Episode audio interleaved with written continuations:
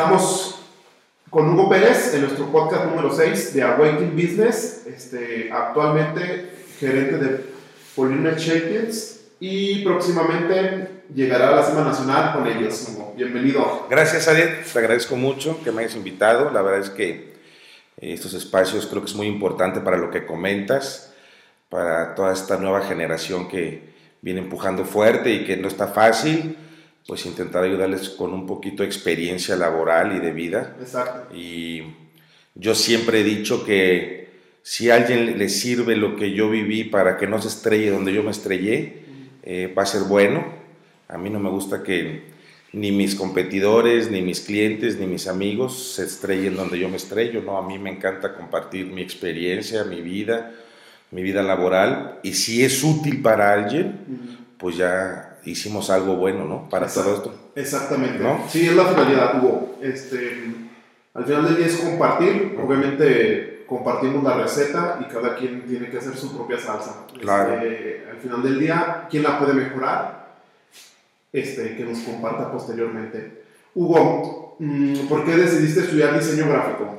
Mira, fíjate que yo desde muy chico siempre dibujé bien. Desde chiquito, chiquito mis papás se dieron cuenta a los 5 o 6 años que tenía el talento del dibujo y pensé que por ser buen dibujante iba a ser buen diseñador, lo cual fue un error muy grande. El diseño y el dibujo son cosas totalmente diferentes. El dibujar bien es una buena herramienta para tus bocetos, para tu proceso visual, pero un buen dibujante no casi siempre es un buen diseñador. Okay. Entonces, pero al final de cuentas es una carrera relacionada con todo lo que me gusta. Pero en base así, en el hecho que estudié diseño, porque pensé que por dibujar bien iba a ser buen diseñador. ¿Y cuando, a, qué edad te diste cuenta? ¿A cinco años dices? A los cinco o seis años dibujaba bien. Te voy a platicar rápido. Había el hermano de un tío mío, esposo de una hermana de mi mamá se llama, Lalo, en la década de los finales de los 80 probablemente, para pues, entrar a los 90 eh, entré a su cuarto de Lalo y tenía unos dibujos en acuarela padrísimos y todo. Y Lalo ya era profesionista y pregunté, ¿qué es Lalo? Y me dijeron, es diseñador gráfico. Y como yo vi el arte que tenía ahí en acuarela, en Prismacolor y todo, dije, bueno, yo voy a estudiar diseño gráfico porque, como te lo comento, pensé que dibujo, por dibujar bien y pensé que la carrera iba muy relacionada a estar dibujando. Ok, entonces Hugo, mm, como quienes estudias de chiquito ya sabes que quieres estudiar diseño gráfico. Yo solo tuve una opción toda mi vida y una posible opción, una segunda opción ya más grande por mi mamá que me presionaba un poquito que era arquitectura. Okay. De hecho iba a estudiar eh, diseño, mi mamá no le gustaba mucho la idea y me decía que, bueno, estudiar arquitecto. Mi mamá pensaba en esa época que me iba a morir de hambre dibujando gente en la banca de un parque. Una cuestión cultural del diseñador y del publicista muy, muy errónea que se tenía y que se tiene todavía, ¿no? Y que mm, cuando tú estabas pequeño, este, mm, dijiste, voy a ser diseñador y cómo visualizabas el diseño gráfico. Yo cuando era chavo, o sea, cuando era niño, hablo de 8 a 14, 15 años, realmente siempre visualicé el diseño con dibujos. Okay. Con dibujos, dibujando. Nunca. Te veías en un escritorio. Me veía en un escritorio, un respirador, dibujando, echando acuarela, echando prismacolor, echando pasteles, técnicas. Realmente, hasta que llegué a la, al bachillerato y que hice mi área de de, en físico-matemáticas que me fui al área de arquitectura, me di cuenta que el diseño era una estructura, era un proceso, ¿no? Y me di cuenta, bueno, que había en esa época, en los noventas, había muchos caminos para diseñar, ¿no? Marca, editorial, para editorial. Entonces, empecé a ver mi realidad, pero yo ya iba muy montado en mi, en mi sangre, en mi idea de estudiar diseño, ¿no? ¿Y estuviste estudiando y trabajando en la universidad? Sí, fíjate que cuando yo entro, a yo, fui un, yo fui un chico problema, güey, desde sexto de primaria. Eh, ¿Cómo acabé la secundaria? No lo sé. Ok. ¿Cómo acabé la prepa? No lo sé. No lo sé. Eh, me eché cinco años de prepa cuando eran tres. Y me acuerdo cuando terminé la, la, prepa, estábamos ahí en la entrega de papeles, estaban muy emocionados mis papás porque no pintaba, güey, no pintaba. Y me acuerdo que me dijo mi papá, ¿qué sigue? Y me acuerdo que volteé seguro y le dije, una carrera. Y entonces estaba tan prendido el viejo que me dijo, te la pago donde quieras. Y le dije, no, está aquí en Celaya, en la Universidad Latina, diseño gráfico. Y entré, entré a diseño, entré a diseño y me busqué una chamba, empecé a trabajar en un Telcel en 1994, 95, cuando estaban los StarTAC y los ladrillotes. Exacto. Y empecé a vender Telcel por las tardes. Y un día me tocó ir a entregar uno a un despacho de diseño que se llamaba Evolution Arte y Publicidad, ahí en Celaya. Eh, tenían las, las maquetas de color. Exacto eran unos plotters ceros. Eh, o sea, era una cosa para Celaya. O sea, estabas hablando de que estaban adelantados cinco años a la época. Ok. Y eran dos chavos de la Ciudad de México, un mercadólogo y un diseñador, Edgar y Marcos. Y me acuerdo cuando entré y vi las Mac y vi los plotters ceros y tenía una laminadora. Y... Me acuerdo bien que le dije yo a Marcos que si me daba trabajo, le dije que no importaba que, que no me pagara. Que yo quería aprender, quería saber lo profesional. Entonces él de broma me dijo, bueno, va, me dijo, sales de la universidad, te vienes para acá y llegas y lo primero que haces, me dijo, te das una limpiadita. Sí, le dije, no hay ningún problema. Yo en verdad quería saber cómo era el mundo profesional del diseño, o sea, el, mundo de salida. Sí, no te importaba lo que fueras a hacer. Sí, no me importaba lo que fuera a hacer. En ese momento, en ese momento, cuando uno es joven y es estudiante, que es estudiambre, que no trae lana, yo todavía no tenía como deseos económicos. Seguía yo en la parte muy romántica de, querer aprender y que ser, querer ser el mejor. Exacto. O sea, todavía no buscaba un equilibrio. O sea, tenía ganas de ser el mejor y ser el mejor de la clase. Y, ser y me, empecé a trabajar con ellos. O sea, llegué, me acuerdo que fui, fui con Susana, se llamaba la dueña del Telcel, renuncié y salí de la universidad, salí a las dos y media, tres me iba, llegaba Evolution, me acuerdo que traía llave, abría, era hora de la comida, le daba una barrita, sacudía, acomodaba y llegaban los muchachos y había que imprimir y empezar a hacer algunas cosas. Y ahí me empecé a meter de lleno al mundo del diseño y la producción, ¿no? Entonces, muy joven, muy chavo, muy al principio de mi carrera, me abrió muchísimo el panorama. Y cierto, Hugo, que este, te te adelantaste a tus amigos? O sea, ¿sientes que ibas por delante del círculo? O sea, que te sirvió el estar trabajando ahí. Mira, no sé el dato que te vaya a dar yo. Ok. Si sea tan real. Yo creo que de los 60 que entramos a la carrera, que esté en el medio de la publicidad, que yo sepa, somos dos o tres o cuatro ¿No?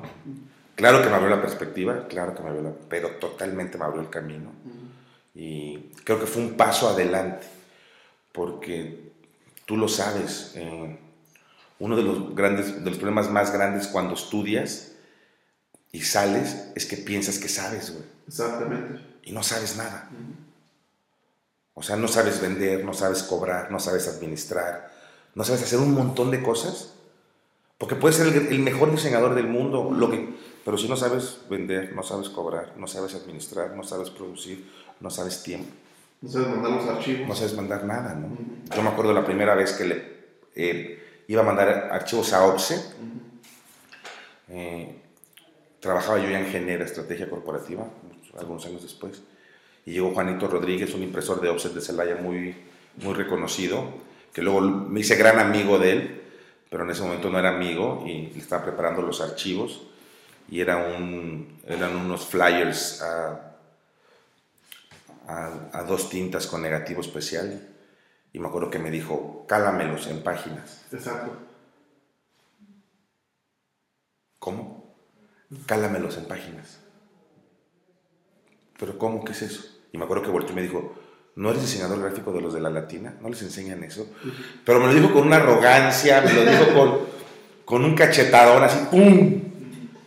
Entonces, no, o sea, no sabes, no sabes, Aret. no, espero que no, no, no se malinterprete mi comentario, no sabes, no sabes, o sea, porque te digo, no sales sabiendo prácticamente nada. De la universidad que me digas, ¿eh? de la universidad que me digas. O sea, la experiencia laboral, la vida laboral, el día a día. Mira, hay un meme que me encanta. Mi mamá pensaba que por ser un mal estudiante iba yo a... No me considero el más exitoso del mundo. Estoy en un buen momento en mi vida, me siento tranquilo, tengo una familia, gano un buen sueldo, estoy en una buena empresa, tengo un negocio con mi esposa, soy socio. Me siento en una buena etapa de mi vida, pero mi mamá pensaba que por el simple hecho de ser mal estudiante, eh, no iba yo como a poder ser estable, ¿no? Por ejemplo. Exacto. Y hay un meme que me encanta, que está este cuate, este artista, ay, se me fue el nombre, que sale en la de Superman, que la hace del ex Luthor, este... No, no recuerdo su nombre, pero a ver, ¿cómo es? Está volteando y, y, dice, y dice, en el mundo de los negocios a nadie le importa tu promedio. Exacto. Exacto. Entonces no sabes cuando leí ese meme, me acuerdo que lo bajé y se lo mandé a Princess Angie, a mi mamá, y le dije, mamá, te lo dije toda la vida. Exacto. Toda la vida te lo dije. O sea, tú mientras funciones, mientras des resultados, nadie te va a cuestionar nada.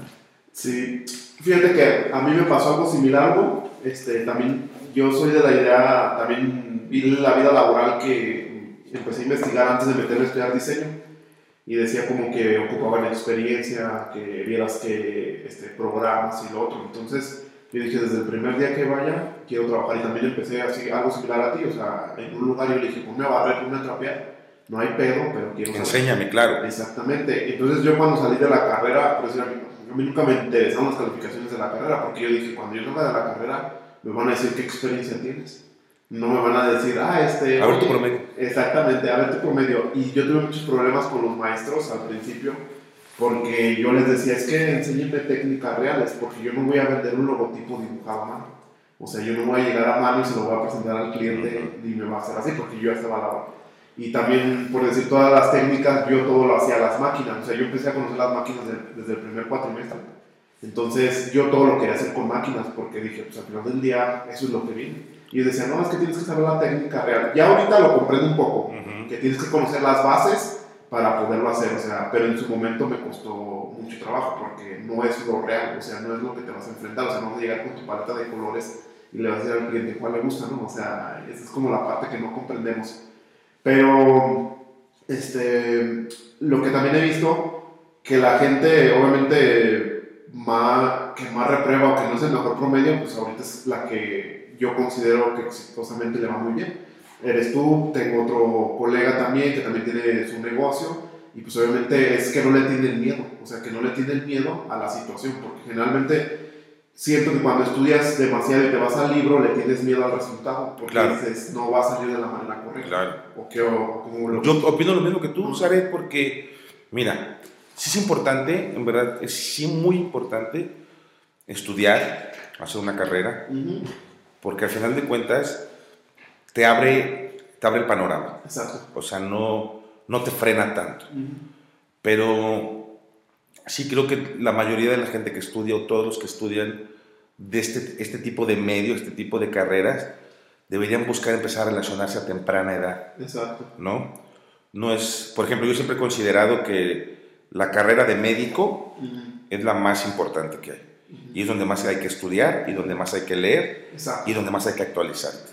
Porque si copias, en la medicina se te muere alguien. Exacto. O sea, es así. Pero como diseñador gráfico, si copias, pues probablemente lo que pasa es que no puedas vender el diseño. Exacto. ¿No? Bueno, así yo lo veo. Pero sí creo que, como tú comentas, que de alguna manera el promedio es totalmente irrelevante. Creo que por ejemplo, yo me acuerdo lo que tú platicas, me veo muy, también muy reflejado en ti, tengo más edad que tú. A mí me sentaron en una computadora en el último, en el último año de mi carrera. Estoy hablando de 1998, 99. Era Corel 3, creo, ilustrador. Creo que no había ni ilustrador, no me acuerdo. y yo, de alguna manera, el estar en Evolution, yo veía el resultado final de las cosas. Ok. ¿No? Entonces, yo por ejemplo, en 1997 eh, hice un diseño para la revista Entrepreneur, que lo fuimos a llevar allá a Polanco, a la Ciudad de México, de un cliente de Celaya. Y ya me daba cuenta cómo se diseñaba digital, cómo se preparaba, cómo se entregaba. Y ya te cuenta que en la escuela iba en 8 y aquí con estos cuates ibas en 27. Mm. En, cosas reales, en producción real, en tiempos reales. Okay. ¿No? Acá veías, entrabas a las semanas culturales, por ejemplo, de la facultad, y pues había unos trabajos padrísimos a lápiz, procesos visuales, y con tinta china y con Prismacolor. Pero nunca veías un proyecto finalizado real como para presentarse. Exacto. ¿No? Como te lo digo, a vender nadie te enseña. Eso lo traes en el ADN, eso lo considero yo. Pero te pueden estructurar con otro tipo de bases para complementar esa parte. Yo me considero mejor vendedor que mejor diseñador. Miles, cien mil veces mejor vendedor. Nunca he recibido una crítica fuerte por algo que he hecho de diseño. O nunca me han dicho, está espantoso, güey, quítalo. Nunca. Pero me considero mejor vendedor que mejor diseñador y siempre una cosa complementa a la otra. Si yo fuera un gran vendedor y un gran diseñador, pues tendría Design Center y controlaría la publicidad de América Latina. Pero entiendo que muy pocas personas pueden tener todo en la vida. Y yo no soy de ese grupo, ¿no? Yo no soy de ese grupo, Sare. Entonces, me decía mi, me decía mi patrón, mi, mi ex patrón anterior, una vez me dijo, eh, ¿por qué no te empiezas a agendar? uno empieza a hacer tu estructura y agendita y tiempos. Y me acuerdo que volteé y le dije, no me trajiste al ICO por estructurar. Y me contestó, me dijo, pero te va a servir, me dijo, es para ti. Entonces le dije, mira, buen vendedor, agendado y muy responsable, pues te costaría tres veces más de lo que te cuesta ahorita. y, y, digo, le dio risa, pero sí es como que sacó de onda, ¿no? Yo soy de las personas que considera que solo un grupo muy selecto en la historia de la humanidad pueden tenerlo todo en la vida. Pueden ser talentosos, pueden ser revolucionarios, ordenados. Pueden, ordenados, que son las gentes que históricamente han ido cambiando la historia del mundo. Exacto. ¿No? Otros, el, el, el humano promedio, que me considero un humano promedio, bueno, tenemos nuestras fortalezas aquí, nuestras carencias aquí, somos muy buenos en esto, muy malos en esto, somos regulares, ¿no? Y somos los que andamos ahí, andamos ahí, andamos ahí. Y a veces pegamos el batazo de home fondo, fondo, fondo y se va. Y muchas veces, chin, nos falló.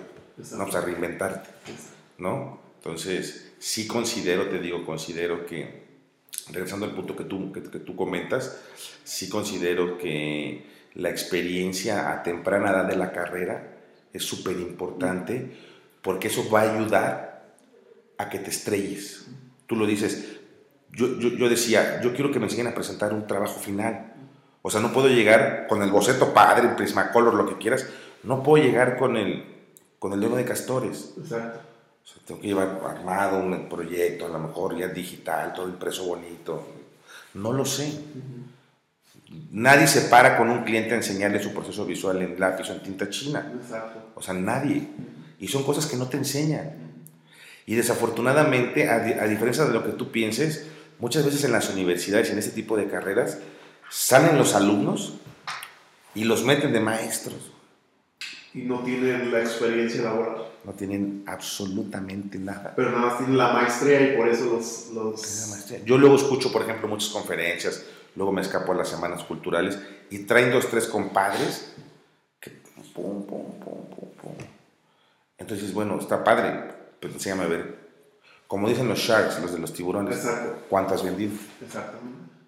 O sea, está bien, está, increíble. ¿Cuánto vendes? ¿No? Sí. ¿Estás de acuerdo conmigo? No, estoy totalmente de acuerdo. O sea, ahorita lo que, bueno, yo siento que ahorita estamos en la mejor etapa porque es la, yo lo considero la etapa del conocimiento. Ahorita si tú quieres aprender algo, simplemente pones en YouTube y cualquier cosa te la, te la arroja. Y alguien de otro país, de otro lugar, de totalmente del otro lado del planeta, o sea, te puede enseñar. Siento que ahora nada más tenemos que saber hacer las preguntas correctas en base a lo que tú quieres. O sea, debes de capacitarte y también la escuela se me hace bien, pero yo siento que debemos de tener un conocimiento infinito, o sea, siempre estar aprendiendo. por decir, a mí me interesa saber cosas, las aprendo durante un lapso y luego de ahí me surgen nuevas dudas y voy aprendiendo constantemente. O sea, soy alguien, por decir, soy malo para estudiar. O sea, y en la escuela mi promedio era de 6, estuvieron a punto de correrme también. Pero yo lo vi, lo vi hasta después que salí, ahorita no he dejado, o sea, diario aprendo algo nuevo. Claro. Y diario me estoy capacitando y estoy comprando cursos de gente que yo considero a un nivel alto, que digo, yo le puedo aprender mucho a él. Pero eso lo dejamos, como tú dices, muchos salen de la escuela, lo dejan de la par porque ya sienten que lo que les dieron fue lo máximo. Y te das cuenta que en cinco años las formas de diseñar cambiaron, como por decir ahorita que hay muchos mm, programas para diseños gratis y luego se llegan a ofender y yo les digo, no te ofendas. Simplemente estamos evolucionando, así como al doctor Simi, al doctor le llegó el doctor Simi, a nosotros nos está llegando. Pero, más sin embargo, ¿qué estás haciendo diferente para poder vender tu, este, tu proyecto o tu diseño de una manera diferente y que el cliente lo valore, ¿no? Entonces, esa es como ahora la parte como complicada, porque con las nuevas generaciones siento que los niños ya en la secundaria los programas no van a saber manejar sin ningún problema, o sea, va a estar más complicado, se tienen que reinventar y las escuelas están enseñando cosas pues, de hace mucho tiempo. Si tú tuviste los mismos problemas que yo, pues imagínate cuánto tiempo llevan con el mismo, con el mismo esquema. Sí, es, hay un tema muy importante en las universidades, creo yo. Creo que no actualizan, creo que es caro actualizar un plan de estudio.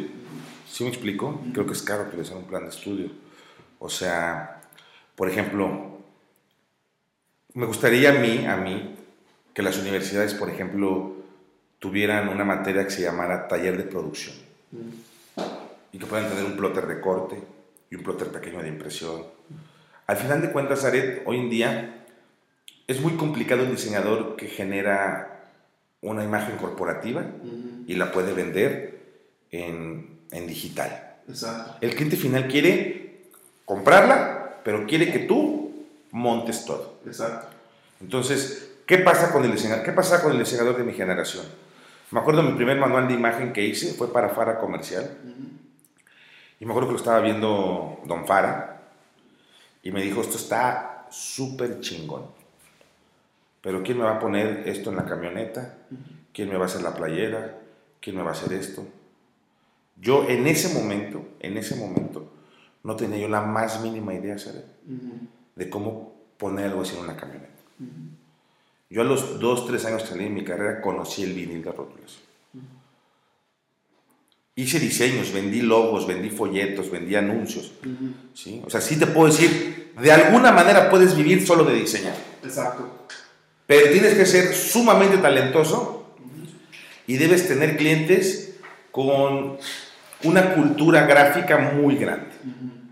Muy grande. Porque me gustaría tocarte un punto más adelante muy importante, pero sí es importante, te digo, desde muy temprana edad, tener esa relación. Tú lo sabes que hay gente que a lo mejor le dices, no, pues te cobro 25 mil el manual de imagen, por decir algo. Y pues dices, no. Pero a lo mejor si en un paquete le cobras 40 y en ese paquete va incluido el diseño, la folletería, la fachada, pum, ya le estás entregando, es muy difícil cobrar algo que no, no puedes tocar, que no puedes tocar. Pero si tú armas un paquete, un paquete y le disfrazas, le disfrazas, eh, vas a cobrar tu diseño y aparte vas a ganar chamba de producción.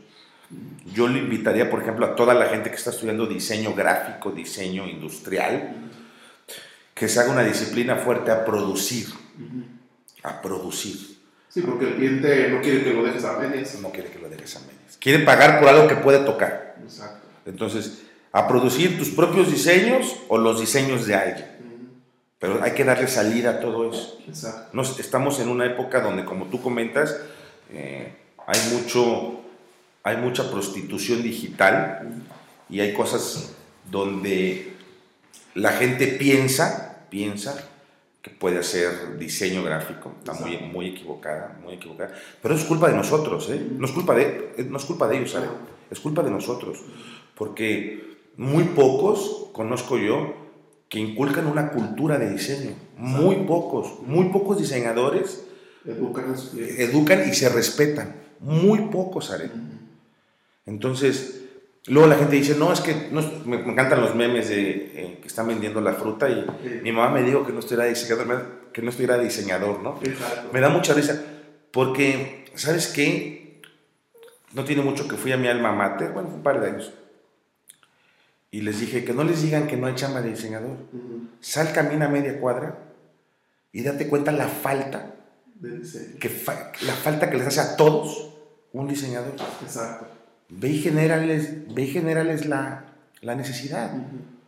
¿Cuántas empresas no hay muy exitosas, Aret, locales? Que muchas son locales, que crecen, refaccionarias, que crecen, que crecen, que crecen. Y nunca, nunca se enfocaron a hacer un diseño, una imagen. Sí, y, y parecen que le estás comprando a cualquier persona y dices, no manches, tienes, a nosotros pasó con un cliente de, de logística que tenía creo que 45 camiones 50 y le dije, parece que tu logo parece que estoy consiguiendo al de la central, o sea, al chofer que viene, y no tiene nada de malo, o sea, al final del día, pero dices, no te ves de la capacidad que realmente eres. Mira, Sare, voy a tocar ese punto. Te crece la refaccionaria, enorme. Llega alguien como Autosol y te abre así. Ah, te hace un lado. Te hace un lado, ¿sabes? Exacto. Mira, hay, hay, un meme que me da mucha risa porque tomo, tomo café del Starbucks todos los días, que dice que solo un idiota pagaría 80 pesos por un café. Te voy a decir por qué le compro yo a Starbucks. Una, porque me gusta. Otra, porque me vende un concepto, me vende un lugar limpio, me gusta cómo huele, me gusta cómo lo tienen acomodado, me gusta toda la publicidad que hace. Yo respeto a la gente y a las empresas que invierten en la publicidad porque vivo de la publicidad y del diseño. Exacto. Ahorita no lo produzco, pero voy de la mano con la publicidad y el diseño. No me gusta leer, por ejemplo, en Facebook cuando dicen, cómprale la tinita de la esquina, apóyalo. O sea, es gente que no le importa la publicidad, que no le importa el diseño, no le importa nada. Exacto. No, no quiero escucharme ruin en mi comentario, pero, por ejemplo, empresas como Starbucks, como AutoZone, Oxxo, es gente que le mete a la publicidad digital, publicidad impresa, pagan a naquel, limpian, o sea, te vende un concepto completo. Esa es la verdad. Mira, no tengo nada con el de la tienda de aquí al lado. No tengo nada contra él, Saret. Pero a ti, a ti como empresario, te clavan un madrazo de impuestos. ¿Sí o no? Sí, totalmente. Seguro social, el ISR. Renta, luz, agua o sea, aquí, no te la puedes brincar con un diablito o no te la puedes brincar con algunos paquetes piratas. Tienes que estar lo más posiblemente en orden. Exacto. En orden. Y entre más creces, más ordenado tienes que ser. Tú buscas a gente, obviamente, que le interese la publicidad o que le puedas vender un proyecto de publicidad. ¿no? Ese es tu mercado. Exacto. Y una empresa como Starbucks, pues una empresa que genera no es casualidad, Sare, no es casualidad que las empresas más importantes del planeta, su primer activo y el más fuerte es su marca. ¿Me equivoco? No, no, no, totalmente. ¿Cuál es el primer activo y el más importante para Nike?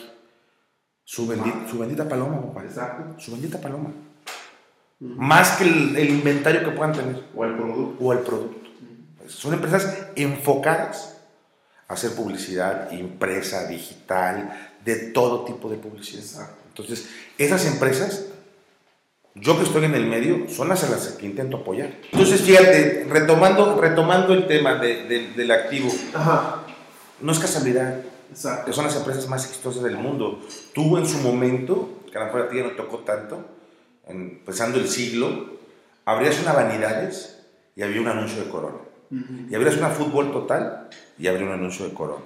Y abrías el periódico y había un anuncio de Corona. Y veías la tele y anuncios de Corona.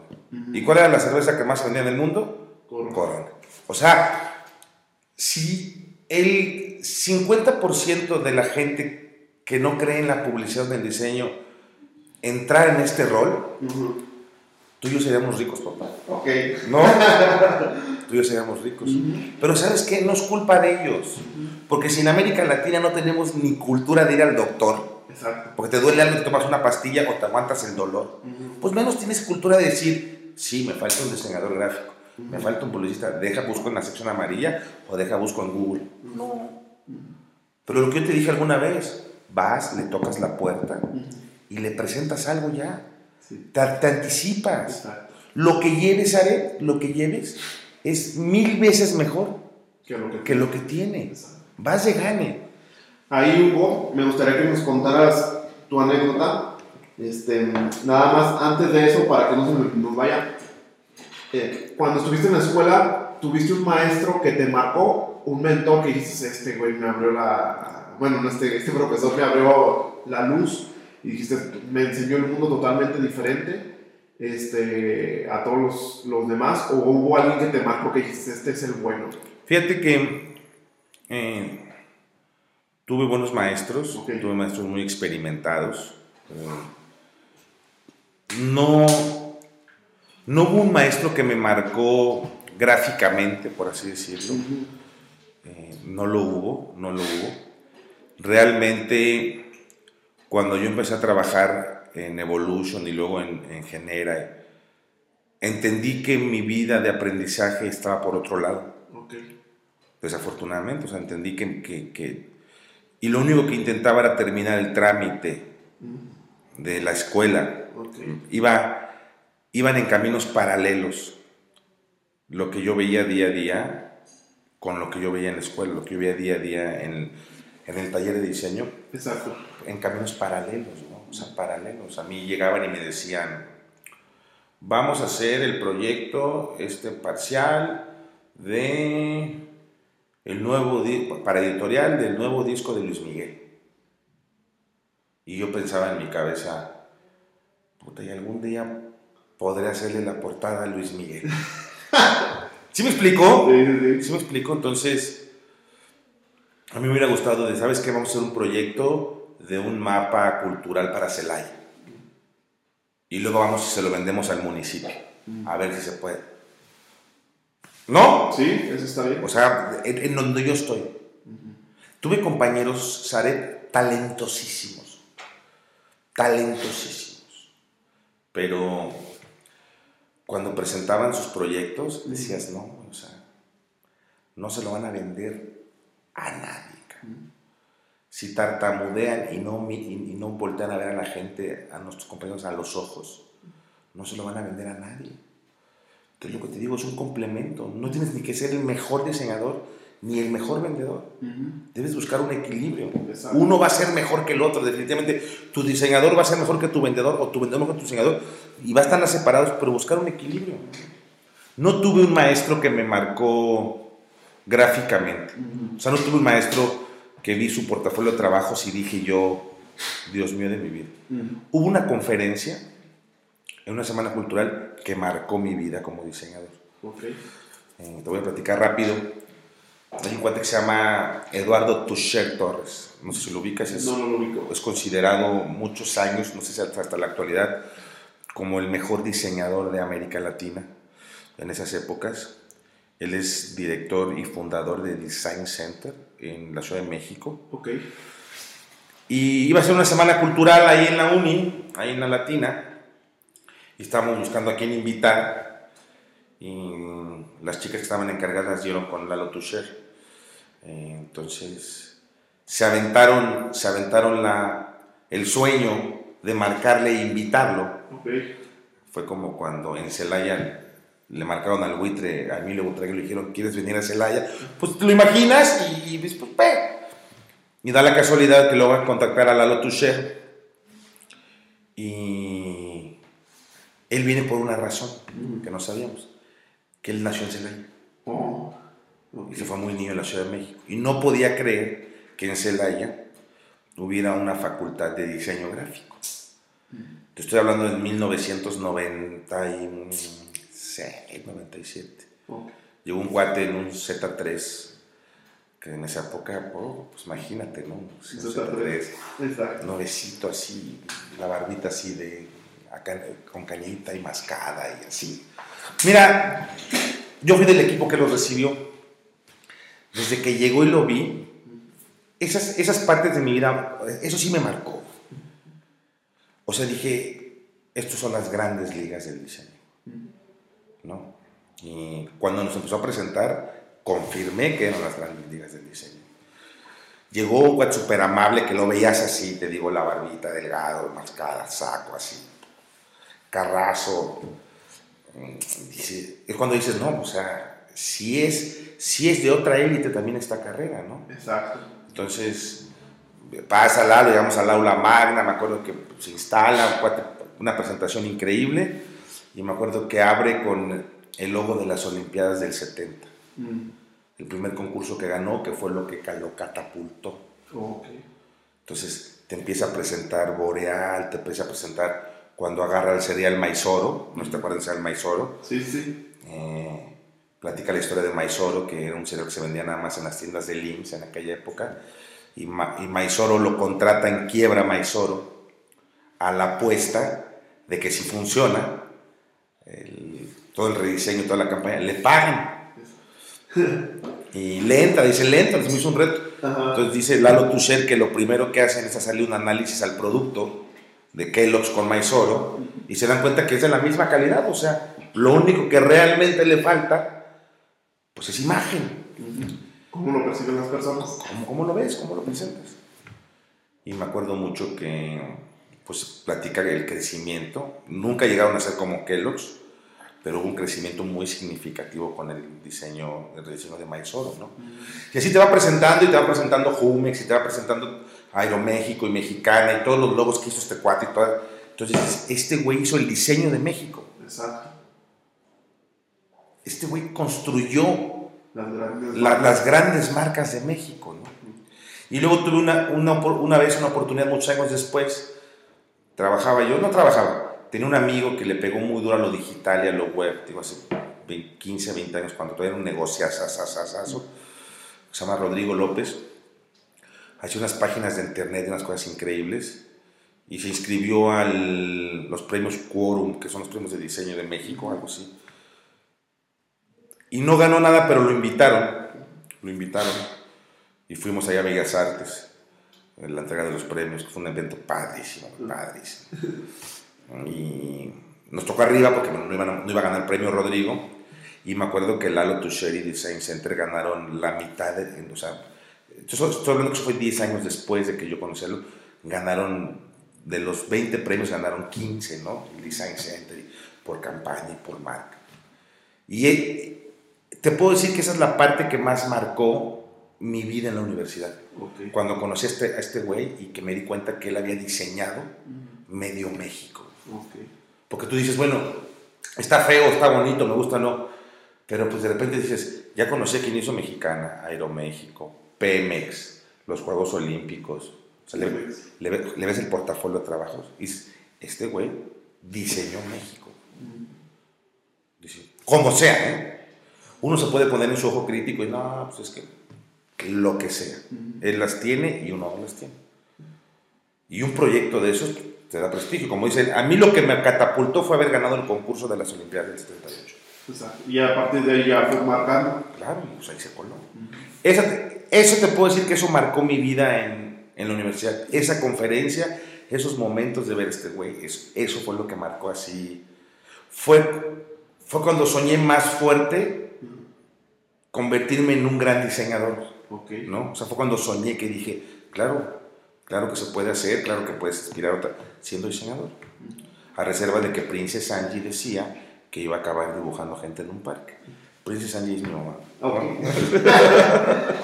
Hugo, cuando dices que hay un equilibrio entre las ventas y el diseño, ¿qué materia anexarías o qué debe de conocer un diseñador este, para que cuando salga encuentre ese punto medio? ¿Qué le podrías decir? Aparte de la carrera, este, debes de conocer esto, esto y esto. Fíjate que considero que debe ser un 4x4. Okay. Hay cosas como te comento, hay cosas con las que uno no nace que puedes desarrollar hasta cierto punto.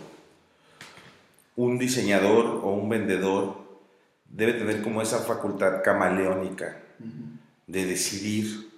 Yo no puedo llegar contigo y tener una buena relación contigo y que cotorreo padre contigo y que nos sentamos ahí en la oficina, que vengo y que te saludo y que decimos dos, tres maldiciones y cotorreamos.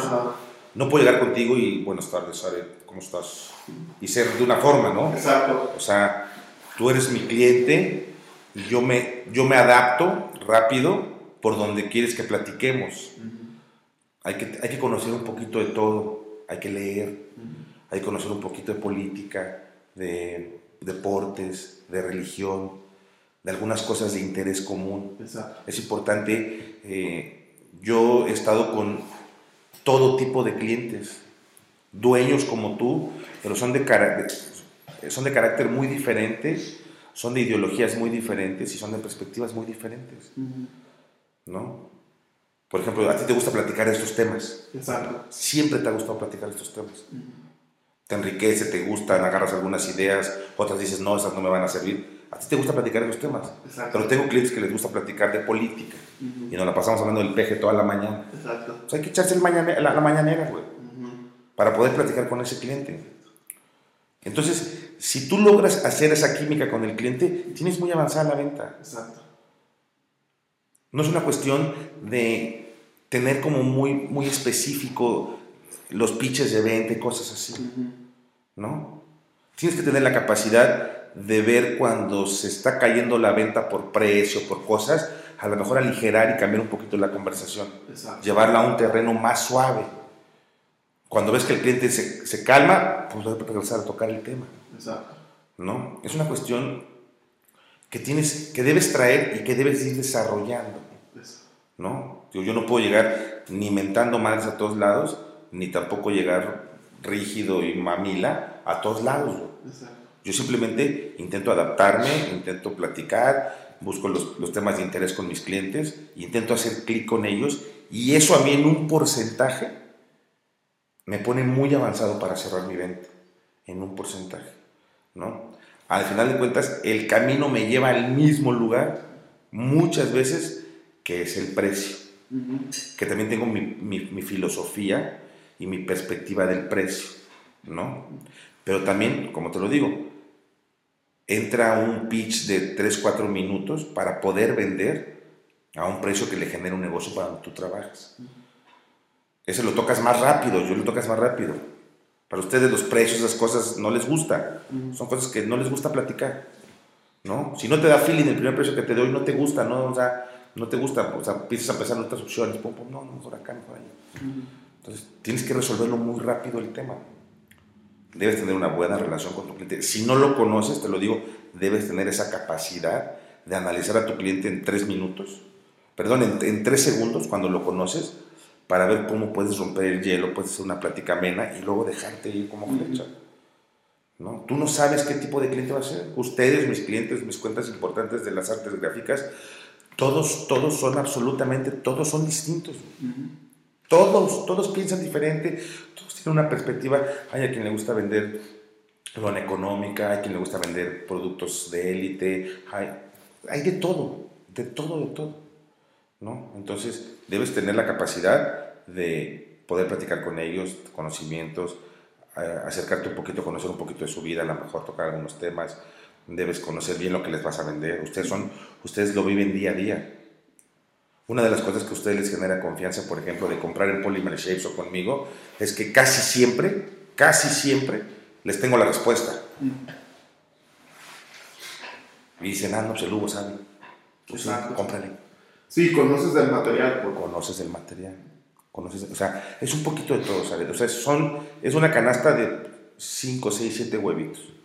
pa- para poder serlo un poquito más integral. Sí, yo les digo que mm, es una, como si llamáramos una bolsa de pelotas. Obviamente hay que ir echándole pelotas que es el conocimiento del material, la atención, el conocer al cliente, este, em, que el material sea económico, de larga duración, dependiendo de las necesidades. Pero si aún así dándole la bolsa el cliente no te compra, no tienes por qué frustrarte. Claro. Simplemente tú hiciste lo posible y esa bolsa simplemente a él no, no, no le entró. Si tú fueras un vendedor, yo fuera un vendedor, tú tienes un vendedor que vende todas, no sería tu vendedor. Exacto. Y ni yo trabajaría para Polymer Shapes y tú te controlarías las ventas de América Latina. Exacto. O sea, así es la vida. Exacto. Yo hay veces que en verdad entro con el cliente y la, o sea, la traigo segura, ¿sabes? Ajá. O sea, que traigo la venta y salgo así, patada en el trasero. Y hay veces que veo la cuesta arriba y le doy la vuelta. Yo hay veces que, por ejemplo, este es el, este es el último lunes del mes. Nosotros manejaron- manejamos calendario inglés. A mí me cierra el mes el sábado. El lunes ya no me cuenta. Ujú. Aunque es 30 de noviembre, ya no me cuenta para mi mes. Ok. Yo ahorita entro la última semana a la última semana entro con el 62% de mi venta mínima que me piden. Tengo 5 días para hacer el 40%. Punto número uno, no tengo opción, la tengo que hacer sí o sí. Ya hice una planeación en la mañana con mi, con mi vendedor, con Guillermo Camargo, y ahora hay que ir a hacerla. Mm. Hoy le avancé, en verdad le avancé al 50% de lo que te digo. En una llamada y en una visita. ¿No? Me, me, he hecho, me muy mañoso. Le he encontrado la fórmula a cerrar mi mes de manera em, histórica, a remontar mi mes. Me he hecho muy mañoso. Y aparte es un reto, ¿no? Es un reto. Mira, hoy me preguntabas, pues le tengamos algo de la presión. La presión, ¿tú la tienes como empresario? Yo la tengo como empleada, las amas de casa la tienen, los papás la tienen, los estudiantes la tienen. Todo el mundo tenemos presión en diferentes escalas. Okay. Todo el mundo sufrimos de estrés. Tienes dos maneras de hacer las cosas. Dos maneras. Disfrutando y disfrutándolo, o perdóname por la palabra, o cagándote del estrés. Tú escoge. Las cosas se tienen que hacer sí o sí. ¿Cómo las quieres hacer, güey? ¿Tronado? ¿De, genio? No, Yo a mí, yo a mí, en la mañana me marcó, me marcó el, gerente regional, mi jefe, y me dijo, o sea, ver el número y me dice, ¿qué traes para esta semana? Uh le dije, usted siéntese tranquilo, el sábado me revisa. Porque lo tengo que hacer, sí o sí. Exacto. Y te puedo decir que gracias a Dios el 97% de las veces salen las cosas. Salen las cosas. Hay que disfrutar lo que uno hace, Exacto. Yo te lo digo, yo aunque no diseño actualmente y no produzco, disfruto lo que hago. Pues porque me doy cuenta en los proyectos que tú estás, que están clientes como con tinta, o sea, que están metidos en proyectos padres, estoy un poquito involucrado, veo, opino. Me doy cuenta que no pude ser futbolista profesional, pero soy árbitro. Exacto. O sea, estoy, estoy adentro de la cancha, papá. Exacto. Y lo disfruto, lo disfruto. Y es mucha presión, en verdad, créemelo, es mucha presión. Y te lo digo a mi jefe, a los jefes de mi jefe, porque ahora, antes en Lico, tenía la fortuna de reportarle a la dueña. Exacto. Y ahora, bueno, le reporto a alguien, que le reporta a alguien, que le reporta a alguien, que le reporta a alguien, que le reporta a los dueños. Algo así es lo que entiendo. Pero la presión sigue. Yo lo disfruto. Tuvimos inventario la semana pasada. Este, sabes que de alguna manera las cosas van a andar más o menos bien. Es muy complicado controlar los inventarios como los tenemos. Pero como le digo a Ángel, a mi almacenista, disfrútalo, güey. Vamos a disfrutarlo, vamos, vamos a aprender, todos los años a aprender. El inventario salimos abajo del 2% de pérdida, que es un gran número para el volumen de inventario que tenemos. No es fácil, pero hay, hay que disfrutarlo, güey. Exacto. Hay que disfrutarlo. O sea, no puedes. Si no, en verdad te lo digo, y, y, y, es, y es, un, y es un pitch muy, muy barato ya. Pero en verdad, si no te gusta lo que haces, haz otra cosa, güey. En verdad.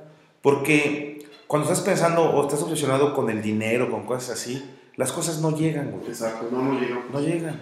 Y de repente te das cuenta que hiciste dos, tres buenas cosas que te gustó, que le metiste pasión, ya están los centavos. O sea, hay que invertir la forma de ver las cosas. Hay que aprender a trabajar y disfrutar trabajar bajo presión.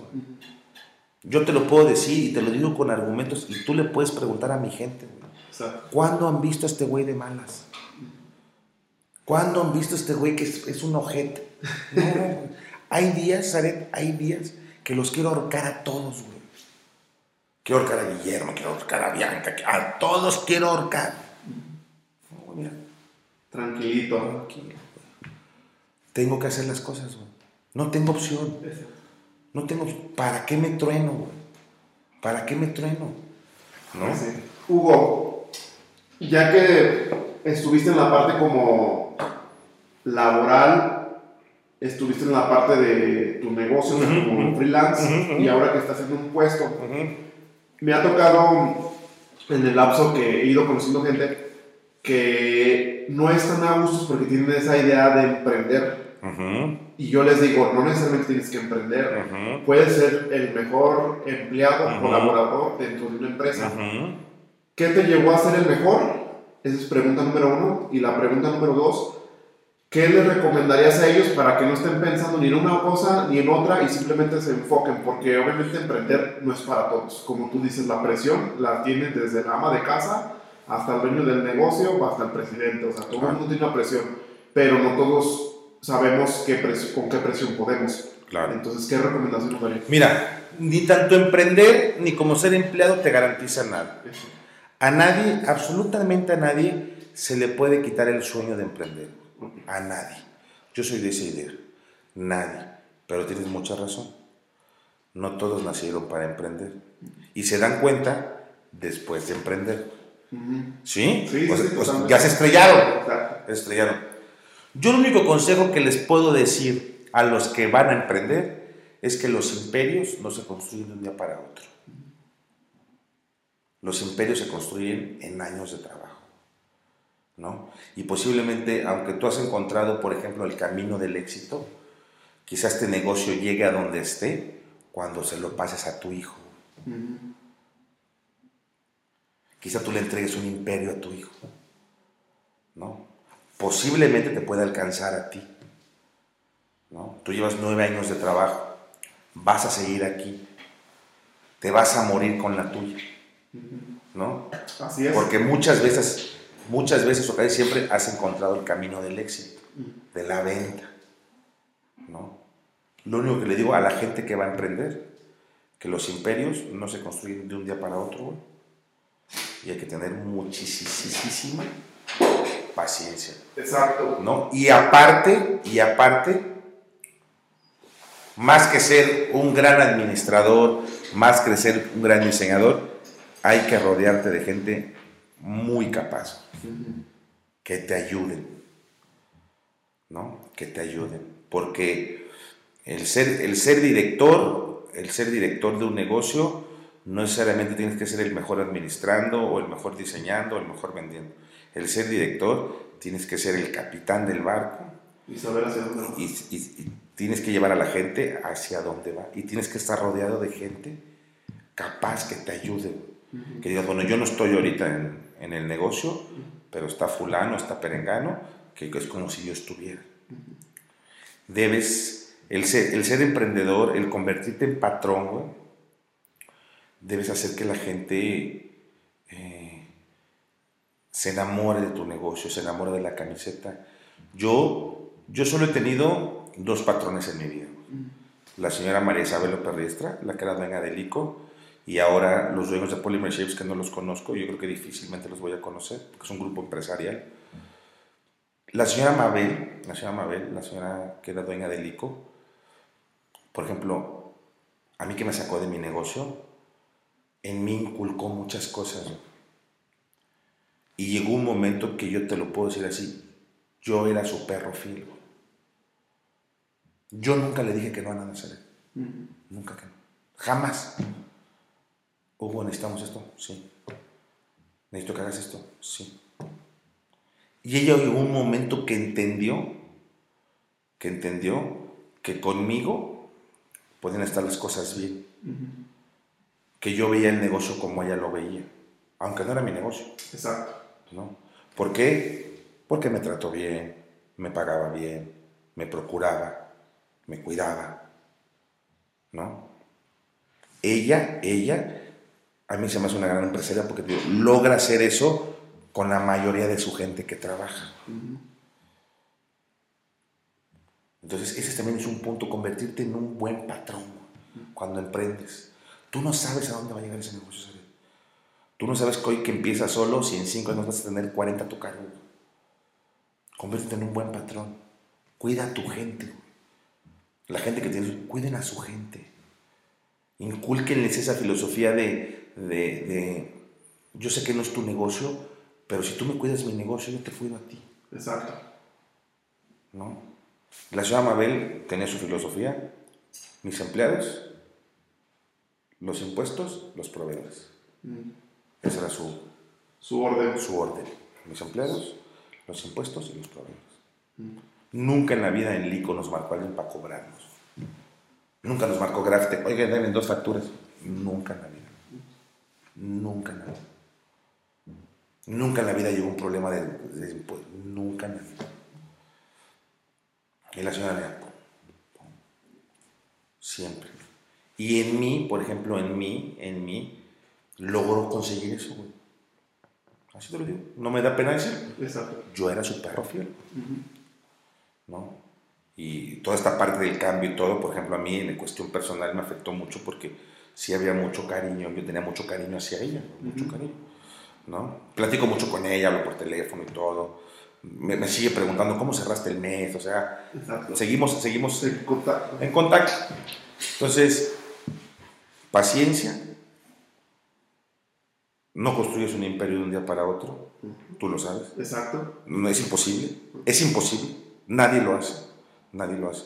Lo que se construye en castillos de arena o de azúcar se va a caer, güey se va a caer, o sea, se va a caer. De esos negocios boom, de pum, pum, pum, pum, pum, pum, como las caretas, los cubrebocas, son negocios boom. Exactamente. Ya se acabó. Hay que conocer cuando ya se acabó. Entonces, hay que construirlo en castillos, en cimientos muy firmes.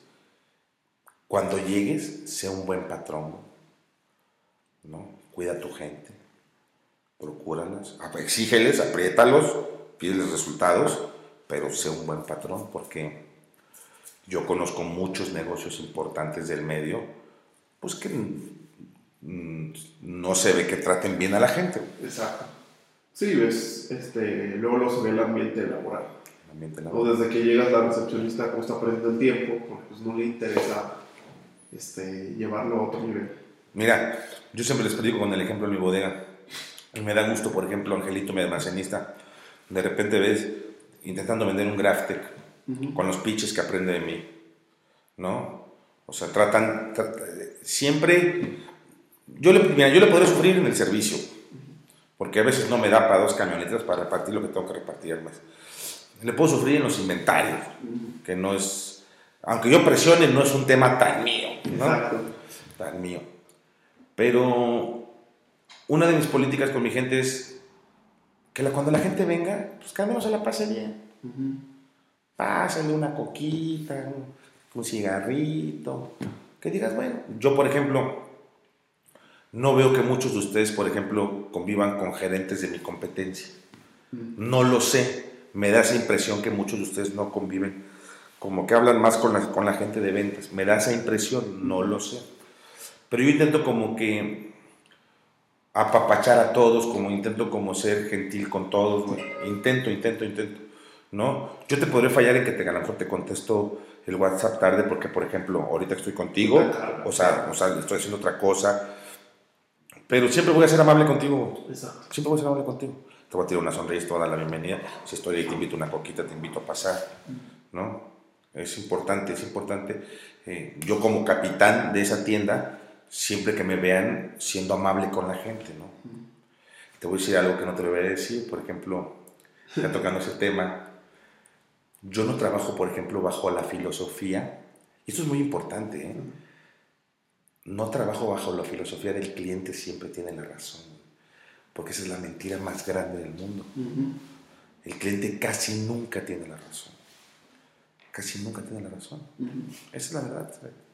Y tú lo sabes. Sí, sí, totalmente. Hay, hay, clientes que te ponen de cabeza sin deberla ni temer. Y no tiene la razón. No tiene la razón. Y uno está para servir y para ser cordial con los clientes, más no para aguantarlos. No. ¿Estás de acuerdo conmigo? Sí, pues aquí en Conex, por eso tenemos dos puertas. Yo siempre, desde que nació, dije a, mi esposa, pones dos puertas. El que pasa, y si no se queda, le abro la otra y que se salga. Porque no necesariamente este, todos los clientes son buenos y no necesariamente a todos les tienes que caer bien, por mucho que tú te esmeres. Y hay una palabra que tú lo acabas de mencionar y es precio. O sea, generalmente por decir, tengo un problema porque tenemos tres tipos de clientes, pero hay uno especial que son las áreas de compras de las transnacionales, que es algo que atendemos. Entonces simplemente dices, mándame tu cotización sellada y firmada y el que la firma nada más analiza el precio. No analiza qué le estás vendiendo. Yo les digo, es que no saben qué le estás vendiendo. Le digo, yo si compro un plotter más barato, con tintas más económicas, y te meto un vinil corriente y te puedo igualar el precio. Pero pues me vas a venir a reclamar dentro de seis meses, dentro de ocho, que mi vinil no esté quedando mal. porque tú firmaste algo que no, que no debe, que no eran tus necesidades. También si vas a hacer una campaña de tres días, pues compra el vinil más barato, ni tres meses. Yo les digo, ahora tenemos una filosofía de al final es que el cliente, si de hecho está buscando precio, le paso los tres contactos más económicos del Bajío, porque le digo, al final ya tú te tienes que sentir a gusto con lo que pagas y te tienes que sentir remunerado y compensado a lo que estás este, haciendo. Nosotros, nuestra finalidad es venderla a los empresarios porque, porque ellos valoran el tiempo y como el tiempo para ellos es dinero, para nosotros también. Entonces, si ellos tienen un valor de decir, sabes que házmelo tú, no me importa lo que me cobres, entonces le dan un valor a su tiempo porque ellos pueden hacer más dinero con su tiempo y no es no andar viendo que, oye, ¿cómo va la lonita? ¿Cómo va la regulación? Entonces hemos estado llegando a tener una cartera amplia de clientes, en específico de logística, y ellos nos han ido ayudando. O sea, ellos dicen, con ellos no batallas, o sea, simplemente este, al principio nos cuesta trabajo porque están acostumbrados al otro proveedor, pero más sin embargo vamos marcando la línea. No quiere decir que seamos los mejores, pero más sin embargo sí procuramos cuidar mucho al cliente. Eh, pero es que es un punto muy importante Tú has definido un camino para tu negocio. Así es. Eso es importante.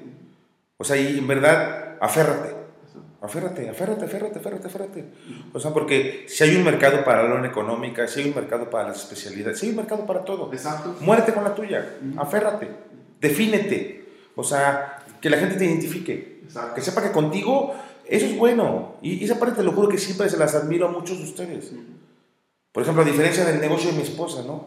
El negocio de mi esposa es un negocio multiservicio 4x4, que a veces se vende la lana baratita, a veces se vende la lana... O sea, esa es la verdad. Exacto. Pero así está definido el negocio. Tú ya te definiste. Y eso es bueno, porque al final de cuentas, eh, tengo clientes, tengo muy pocos, o uno nada más, ah, por ejemplo, que tengo identificado fuertemente, pues que trabaja prácticamente todo exclusivo. Y claro que hay un mercado para todo lo exclusivo. Exactamente. Y claro que hay un mercado para vender, para venderles yo rollos de tela de 50 mil pesos, porque hay gente que sí paga esa impresión en tela, güey. Exactamente. Claro que lo hay. O sea, claro que lo hay, claro. Por, por eso hay tantos productos, porque son un montón de proyectos. eso es una clave. Otra de las cosas, complementando el tema de los emprendedores. Defínanse qué quieren. Hagan un plan corto, cerrado. No puedes vender de chile, de mole y de dulce. No puedes, ¿sabes? No puedes.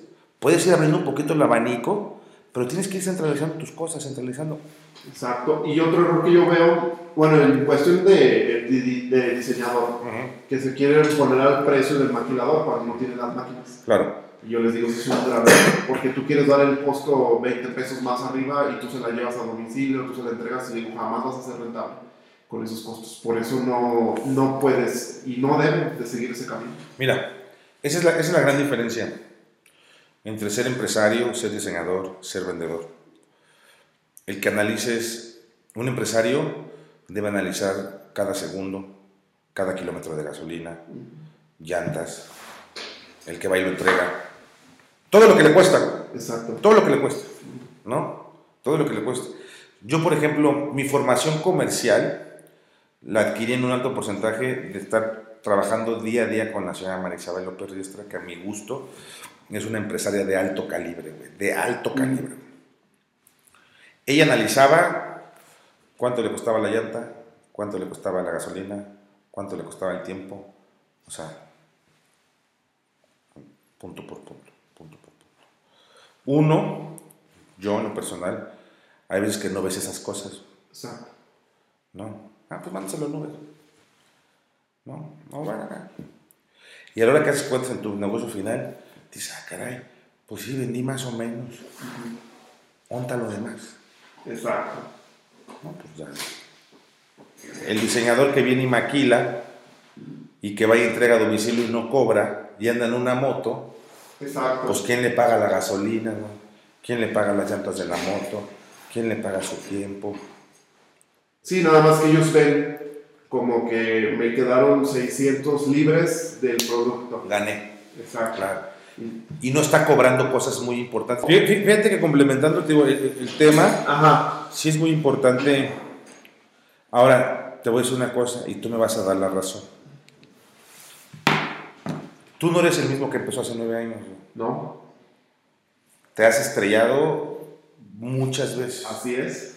Entonces, te vas forjando un, una vida empresarial, muchas veces asesorado, muchas veces a prueba y error, muchas veces de que te gusta algo de alguien y, y lo copias, Exacto. o lo copias y lo reinventas. Entonces, cuando me refiero a paciencia, se refiere a todo eso. Exacto. A todo eso. O sea, tengo gente, por ejemplo, hago, hago visitas de, para que generar nuevos negocios. Entonces me jalo emprendedores, no del medio, de todo, y les presento corte vinil, playera, rotulación, les hago un esquema de negocios, pum, pum, pum, pum, pum, pum. o sea, para presentarles que es un negocio, que es un buen negocio transformado. Exacto. Muchos, muchos no le entran, algunos compran, montan su negocio y a los tres meses se desesperan porque no está fácil. No. No les vendo con mentiras, siempre les digo, después de esto se paga un derecho de piso. Después de esto, ¿verdad? Sí, es. Después de esto se paga un derecho de piso eh, que nosotros intentaremos evitar que lo pagues. Pero va a ser muy complicado. Muchos lo aguantan, muchos no. Paciencia. paciencia. O sea, en verdad, cuando hablo ese tipo de que la gente va a invertir para un negocio, en verdad te lo digo, intento ser lo más sincero posible, ¿no? Mm. sincero posible. Yo les platico, tengo clientes que hace 20 años compraron el plotter de corte y hoy en día tienen los negocios más importantes del Bajío, los más grandes, Exacto. después de 20 años, ¿no? Tengo clientes, cuando yo llegué a León hace 7 años, tengo un cliente, por ejemplo, ahí en, en la de Panorama, que a los 15 días fui y le vendí un plotecito chino de corte y una planchita, un localito. Ya tiene sus Socucolor, otro plotter de impresión, dos plotters de corte. Ya fue que fue escalando. pero son 6, 7 años de trabajo, ¿sabes? Ujú. 6, 7 años de trabajo. ¿No? Como siempre te digo, o sea, como yo creo, posiblemente, posiblemente en tu época activa, que te quedan todavía muchos años, puedas llegar a donde quieres llegar. Pero quizá, quizá, quizá, el imperio lo reciba tu hijo. Exacto. ¿Sí me explico? Sí, sí, sí, totalmente. ¿Estás de acuerdo, no? Sí, totalmente O sea, de acuerdo. O sea, o sea, posiblemente, o sea, hay muchas posibilidades de que llegues y digas, bueno, ya llegué, ¿no? Pero a lo mejor estás en camino a las puertas del, del imperio, de tu Olimpo, y ya tu, tu, tu edad, todos tus años de trabajo, ya digas, no, ya creo que estoy bien, y se lo entregues a tu hijo. Y de él dependerá a lo mejor Si lo transformo. sí, sí, sí, sigue, ¿no? Sí, sí, o sea, eso es, yo, yo así lo veo, ¿no? Tengo amigos, tengo amigos que les ha ido muy bien como empleados y les ha ido muy bien como empresarios, como emprendedores, ¿no? Ujú. Tengo un amigo en Celaya, fletero, que empezó hace 15 años, se compró un, un, tres- un de esas de plataforma, un 3 toneladas, y él la manejaba, y al paso de un año se compró la segunda y subió un chofer, y luego compró una chiquita, es como curiero, es como tornado, ¿te acuerdas? Y ya se bajó él, ¿no? Y ahorita tiene 50, 60 trailers y 50 de caja seca, y Exacto. son 15, 18 años de trabajo. Sí, no, no llega de, de un lapso para el otro. Un día para otro. Y la mayoría, ejemplo, ves que andan en un buen coche, viven en una buena casa y dices, no manches, este, te quieres ver como ahí, pero no quieres esforzarte todo el tiempo que, que conlleva esa parte. Y eso es lo que se ve nada más. A mí ese tema, ese tema que tocas es muy importante. Debes ir viviendo profesionalmente y tu vida, tu vida personal conforme vayas creciendo. O sea, no puede ser dispareja, no puede ser disparejo tus ingresos de tus gastos. Exacto. Es, es difícil masticar a veces esa parte de la vida, pero es parte de hacerte una persona más integral, güey. ¿no? Hay que aceptar lo que tienes. Si te gusta, dale para quedarte ahí, que también es difícil mantenerte. Y si no te gusta, dale un poco más, ¿no? Dale un poco más. Y ve creciendo profesional, personal, espiritual, o sea, debes ir intentando empatar, intentando empatar. Yo llevo una etapa de mi vida cuando ya era joven, güey, ya más joven, más 20, bueno, pues que sí me mal viajaba, ¿no? Y me llenaban ciertas cosas, que no te digo que no me llenen ahorita o que no me llamen la atención, pero ese proceso ya lo pasé, güey. Exacto. Ya lo pasé, entonces muchas veces podía, muchas veces no podía y cuando no podía me metía en problemas con mi administración, con mis tarjetas, con mis cosas así. Entonces es difícil llegar a ese punto donde dices, bueno, voy a vivir lo que me corresponde vivir con lo que tengo ahorita, ¿no? Y de tener una aceptación, de decir, bueno, en mi vida personal estoy así, en mi negocio estoy así, pero en marzo del 2021 voy a estar aquí y en, marzo, y en junio, julio del 2021 debo estar aquí, ir acomodando. Porque todo esto yo considero, Saret, que es como las adicciones, como los que tienen una adicción. Exacto. Lo primero que tienes que hacer es aceptarlo, aceptarlo. En la cuestión administrativa, personal, eh, financiera de cada uno, que es un tema bien importante. Porque todos esos, esos, esos choques que te dan en la cabeza te pueden generar problemas en el avance del camino, ¿no? Y yo te lo digo, no vayas por dinero. Ve por el, por el sueño, por, por el tenerlo. Seguramente, seguramente la vida es tan justa que eso vendrá solito, Exacto. ¿no? Sí, aparte la dedicación, el esfuerzo y cuando haces las cosas por amor, pues tiene que ser recompensado al final del día, pero no lo tienes que buscar como primer medio. No hay modo, no hay modo de que las cosas no resulten. Mira, ¿te gusta el fútbol? No, no me gusta. Hay un güey que se llama Jorge Valdano, que fue campeón del mundo en el 86 con Argentina. Y luego él se hizo técnico del Madrid y luego a la postre se hizo comentarista de fútbol. Es un cuate que se ve que está muy preparado, muy leído, eh, como muy pocos futbolistas, este, que les gusta leer y que les gusta la cultura. Y se le puso el apodo del filósofo, Mm. ¿verdad? Y hace muchísimos años, en una transmisión del Mundial, él dijo una frase que en su momento a mí me cautivó. Y que yo dije, ah, bueno, es por ahí. Él dijo, no hay nada más eficaz que el talento. Y yo dije, claro, claro. El mundo es de los talentosos. Y el que es talentoso, la hace porque la hace. Y 15 años después, escuché a otro analista deportivo que se llama Roberto Gómez Junco, que dijo, el talento sin disciplina, trabajo y perseverancia no es nada. Ok. Yo creo que tiene razón el segundo comentario. Ujú. Tú puedes ser el güey más talentoso del mundo, ¿sabes? Pero si no eres un poquito organizado, un poquito perseverante, un poquito disciplinado, de nada te va a servir. güey. Yo un momento pensé que solo lo único que se necesitaba en esta vida Es talento. era talento y no. Necesitas complementarte. Tú puedes ser, te digo, tú puedes ser el mejor diseñador del mundo, pero si siempre llegas tarde, güey, si no cumples tus tiempos, si este, te desapareces, no te va a servir.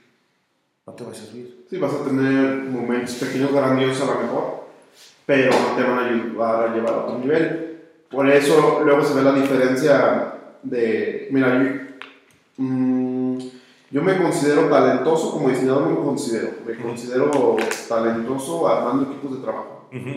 Y me considero talentoso potencializando a la gente, o sea que veo algo que los demás no pueden ver, ni él mismo generalmente.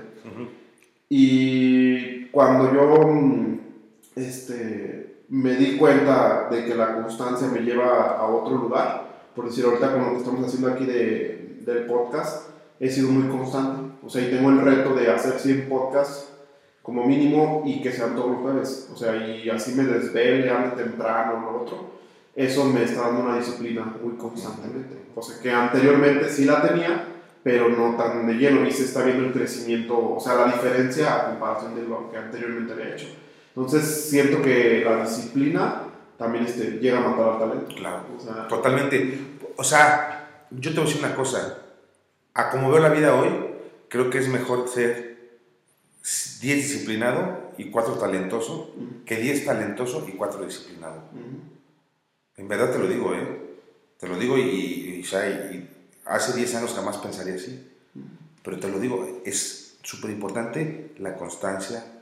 Si aparte de todo eso, eres un cuate talentoso, difícil. La vas a tronar. La vas a tronar. Bueno, la, la de... Ay, se me fue el nombre. El de Apple. Steve Jobs. Steve Jobs. Era un güey sumamente talentoso, sumamente talentoso, que encontró el éxito total hasta que medio se estructuró. Sí, hasta que fue disciplinado. Hasta que intentó ser disciplinado. La rompió, la rompió, salía, la rompió, la rompió, salía, pum, pum, nadie lo quería. Sí. Y cuando él, y cuando él hace como esa metamorfosis interna, esa metamorfosis de, hacerlo un poquito más ordenado, hacerlo un poquito más estructurado, es cuando la termina de romper, ¿no? O sea, ya había cambiado la historia, O sea, ya había cambiado la historia muchos años atrás. Exacto. Muchos años atrás, porque, digo, es de los grandes, de los grandes mentes eh, contemporáneas, ¿no?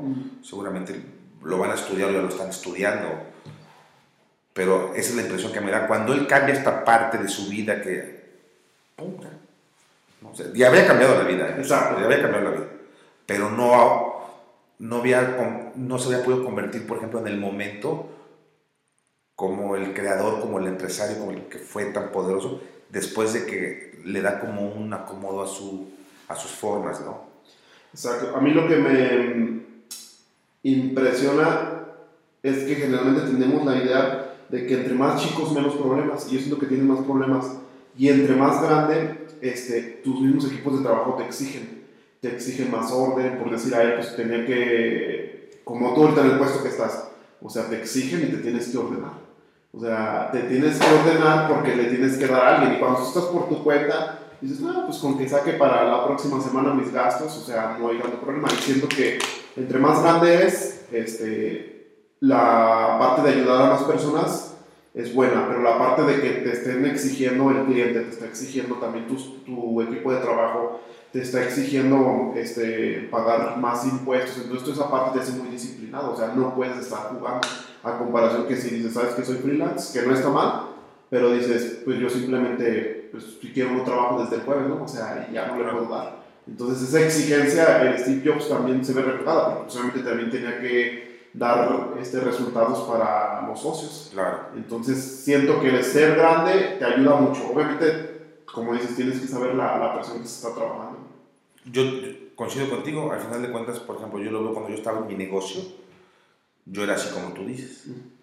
Yo prendía el Nextel a las 10 de la mañana, este, no lo contestaba, eh, era viernes y pues ya vamos a matar la tarde. Exacto. O sea, a mí el venir aquí a, emplearme, a ser empleado, eh, me di cuenta, me aprendí mucho. Mi, negocio nunca estuvo mal, ¿eh? Nunca estuvo mal. Porque te digo, me dio para vivir muchos años, para estar bien con mi esposa ahora. Pero me di cuenta, estando dos años aquí, ¿por qué nunca lo hice exitosísimo? porque me di cuenta en todo lo que fallé, en todo lo que fallé. ¿Y cómo me di cuenta? Viniendo, visitando a mis clientes. Porque yo decía, ching, yo pude haber hecho eso. Yo pude haber hecho esta cuestión financiera. O yo pude haber hecho esta parte así. Pude haber hecho esto. O sea, pude haber hecho el otro. ¿No? Y por ejemplo, ahora que soy empleado, no veo en ningún momento la posibilidad de regresarme a ser dueño. No me llama ya, no me llama. O sea, no me llama el, A mi esposa afortunadamente le va bien, es un negocio pequeño, le va bien. Para el tipo de negocio que tenemos estamos contentos con lo que, con lo que produce, se vende en el negocio. No lo queremos crecer más. No lo queremos crecer más. No nos interesa crecerlo más, porque este, aunque ya, aunque ya tenemos eh, este, dos, dos, personas que nos ayudan, pues es una es responsabilidad la nómina, es responsabilidad muchas cosas, no lo queremos crecer más, o sea, no nos interesa crecerlo más. Pero yo ahorita donde estoy no me veo regresando a voy a meterle con todo el negocio a mis papás. No me veo. O sea, tengo ya como que más objetivos en donde estoy ahorita de crecer, de crecer, de crecer, de crecer. Es bueno ser empleado, o sea, es bueno ser empleado. No, porque cuando eres patrón, pues pagas aguinaldos, y cuando eres empleado, pues te pagan aguinaldos, ¿no? sí. Entonces, a mí lo que me pasó, mi primer año en Lico, me acuerdo que cayó mi aguinaldo y, me llegó la notificación y le marqué a mi patrona y le dije, oiga, fíjese que me cayó una lana ahí del. Pues esto aguinaldo, güey. Ah. O sea, empecé yo a, a, ver esas cosas, ¿no? En mayo el reparto de utilidades. Oye, una lana, pues esto reparto de utilidades. Mira, y te voy a decir una cosa.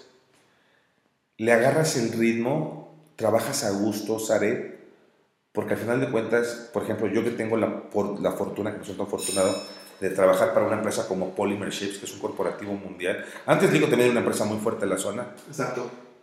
Te das cuenta que difícilmente algo nos va a desestabilizar. Difícilmente, o sea. Eh, entonces yo me siento tranquilo porque digo, bueno, va a estar mi nómina, va a estar mi aguinaldo, va a estar mi, mi reparto de utilidades, va a estar mi caja de ahorro. y aparte de tu compensación. Me saca esa presión. O sea, ya no estoy pensando de que, de que, puta, y si no cae, y si no lo cierro, y si no lo vendo. A mí me pasaba mucho, yo trabajaba muy indisciplinadamente en mi negocio, ¿no? Yo salía, vendía un proyecto más o menos chingón, y ocho o nueve días tranquilo, lo hacíamos, tranquilo, salía lana para todos. Así me la iba llevando yo.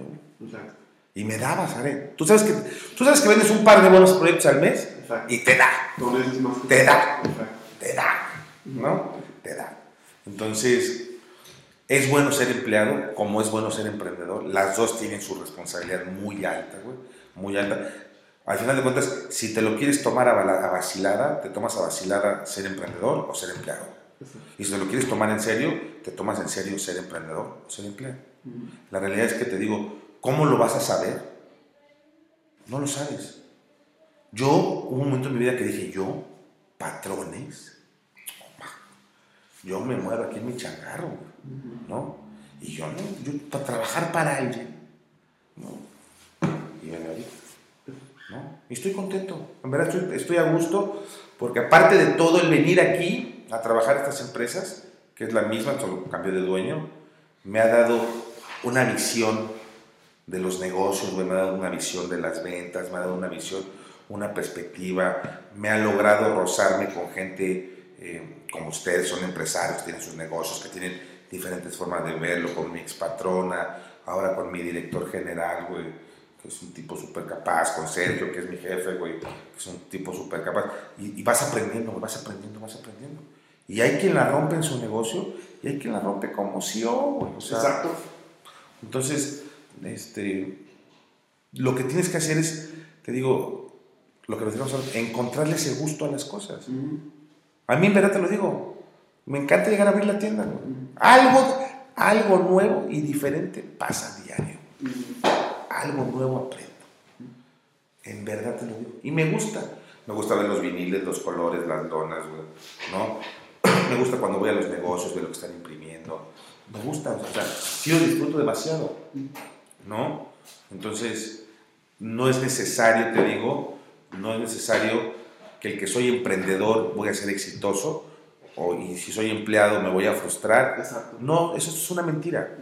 Yo conozco empleados sumamente exitosos, directores que ganan lo que quieran, conducen empresas de 500 gentes, y son empleados, y conozco dueños de negocios medianos, pequeños, muy grandes, pues, que también la rompen, y los dos pues, traen sus broncas, traen sus estreses, traen todo, o sea, pues esa es la realidad.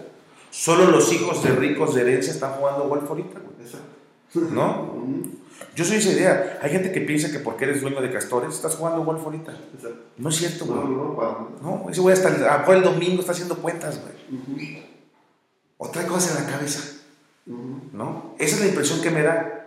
Hay muchos chavos que dicen, no, es que el dueño de, de Reima, no, pues a estar ahorita en, en medio, la botana. en medio Oriente. Exacto. Echándose un chamorro en la botana.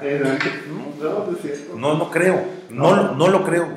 No lo creo. No, aparte porque, como tú dices, te vas llenando de hábitos y costumbres y, como tú dices, un imperio se construye de un día para otro. Y cuando ya llegaste a 30 años de tu empresa y tienes un imperio, pues obviamente no quiere decir que estés a gusto, o sea, no estás conforme con esa parte y los problemas que llegas a tener obviamente son diferentes a los problemas que, que tuviste en su momento. Claro que si hiciste una buena estrategia probablemente sí puedas disfrutar tus 15 días, tus 20 días, pero como tú dices, diario, diario no. No existe, güey. No, no, no. No existe, en verdad. Yo creo que los dueños, los dueños son los que más la sufren. En verdad lo creo. Por ejemplo, yo nunca me llevo carga de la casa, de la chamba a la casa. Ni llevo de malas. A veces estoy muy presionado. Soy, soy muy templado en ese aspecto. ¿Qué he ganado como empleado? Pues que el Semana Santa pues me voy de vacaciones. Exacto. Y apago el teléfono. Sí, sí, sí. Yo veo a mi esposa ahorita que le marco y me dice, me voy a quedar tres horas más porque estamos imprimiendo. Pues sí, está bien, ¿no? Yo a las seis y media, la alarma, o de mañana. Si tú me marcas y me dices a las 10 de la noche, oye, véndeme un rollo de lona, voy y te abro. Exacto. Sí, voy no tengo problema. Sí, No tengo problema. Pero cuando yo cruzo, cuando yo salgo del ICO, de, o de, bueno, de Polymer Shapes, cuando hablo de Polymer Shapes, intento desconectarme. Y teniendo un negocio, teniendo un negocio es más complicado, ¿no? Soy un cuate que bocetea sus meses. O sea, no te puedo decir que los planeo, porque planear es una cosa más integral. Boceteo mis meses. Digo, es por aquí, traigo esto, esto, esto, puede ser esto, puede ser esto. El mes de los meses de la pandemia me reinventaron, vendo cosas que en mi vida pensé de vender como las vendo y tener contactos con nuevos clientes como los tengo. Entonces, boceteo mis meses por aquí, por aquí, por aquí, por aquí. Y ya más o menos doy un mapa. Hago un plan de trabajo. No, eso se lo platicara yo a mis maestros, güey, no lo hubieran creído, güey. Entregué, un plan de trabajo al director general, un plan de trabajo de la sucursal y del proyecto que ahora me encomendó la empresa. No lo puedo creer, cabrón. ¿No? O sea, me ha cambiado. Es importante hacerlo, güey. Porque, ¿sabes qué? No te voy a decir, el primero día voy a agarrar un plan de trabajo y voy a decir, día uno, no. Lo traigo muy, muy, muy presente lo que voy a hacer. Pero, ¿para qué me va a servir ese plan de trabajo, ¿saben? Para cuando llegue una encrucijada a un callejón sin salida, que me voy a atorar el próximo año mil veces, voy a ir a buscar mi plan de trabajo y dar una leyita para ver qué se me está yendo. ¿No? Es un mapa para mí. ¿No? Te lo digo, o te, te, lo digo a ti a la gente que pueda escuchar esto. No hay, o sea, aparte del talento, hay que hacerse estructurados, hay que tener disciplina. Le ayuda mucho. No sé, no sé cómo tienen las generaciones muy jóvenes que están por egresar o que acaban de egresar. Me da la impresión que están eh, un poquito más dispersos que nosotros, Están como en otra onda, ¿no?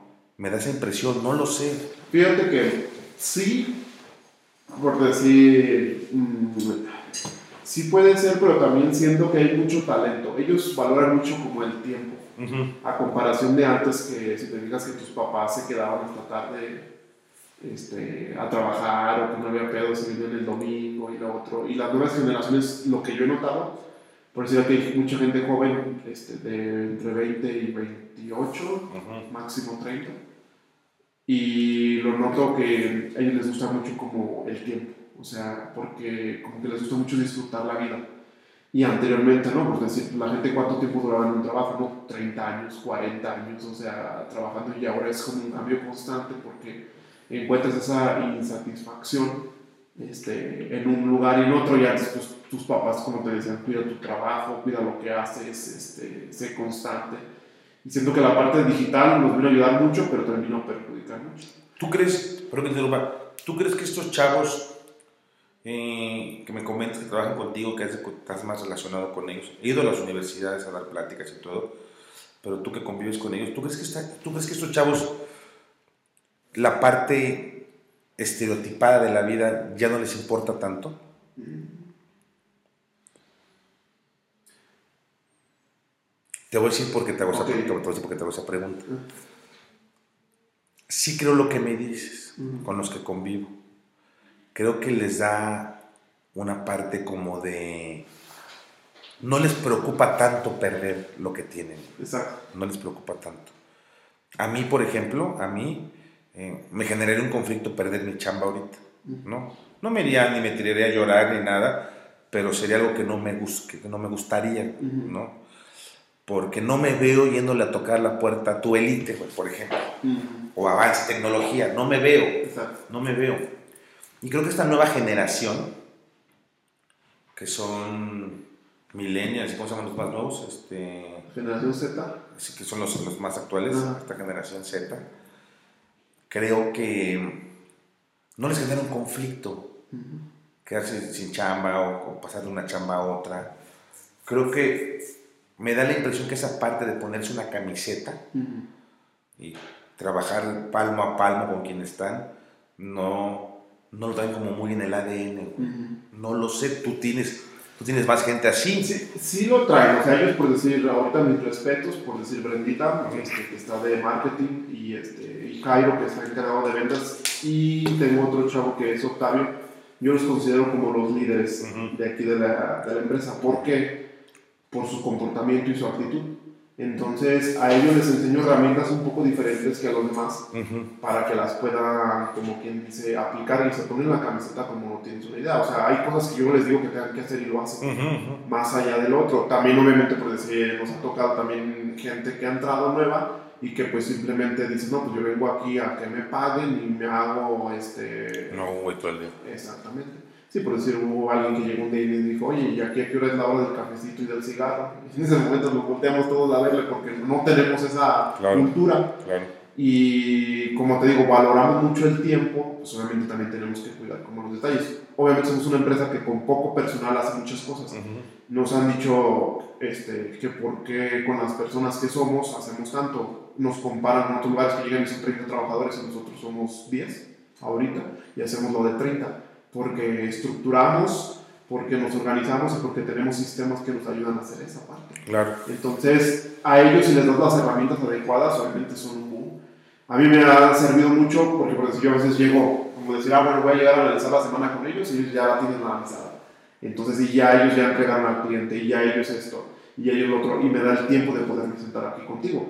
Si no, pues imagínate la presión que traía, ¿no? O sea, de, de estar haciéndolo de uno y de otro lado. Yo soy de la idea este, o tengo esta idea de, de compensarlos y de hasta poder ceder un poco de la empresa a alguien que potencialice esto, sin, porque por el hecho de que me pueda dejar hacer a mí más cosas y yo pueda como ayudar a más personas. O sea, yo no tengo problemas por esa parte. No quiero, no, quiero entrevistarte yo a ti, pero me ayuda a veces a aclarar ciertas dudas personales, profesionales. Okay. No, no, para nada. El relacionarme, por ejemplo, con un empresario como tú.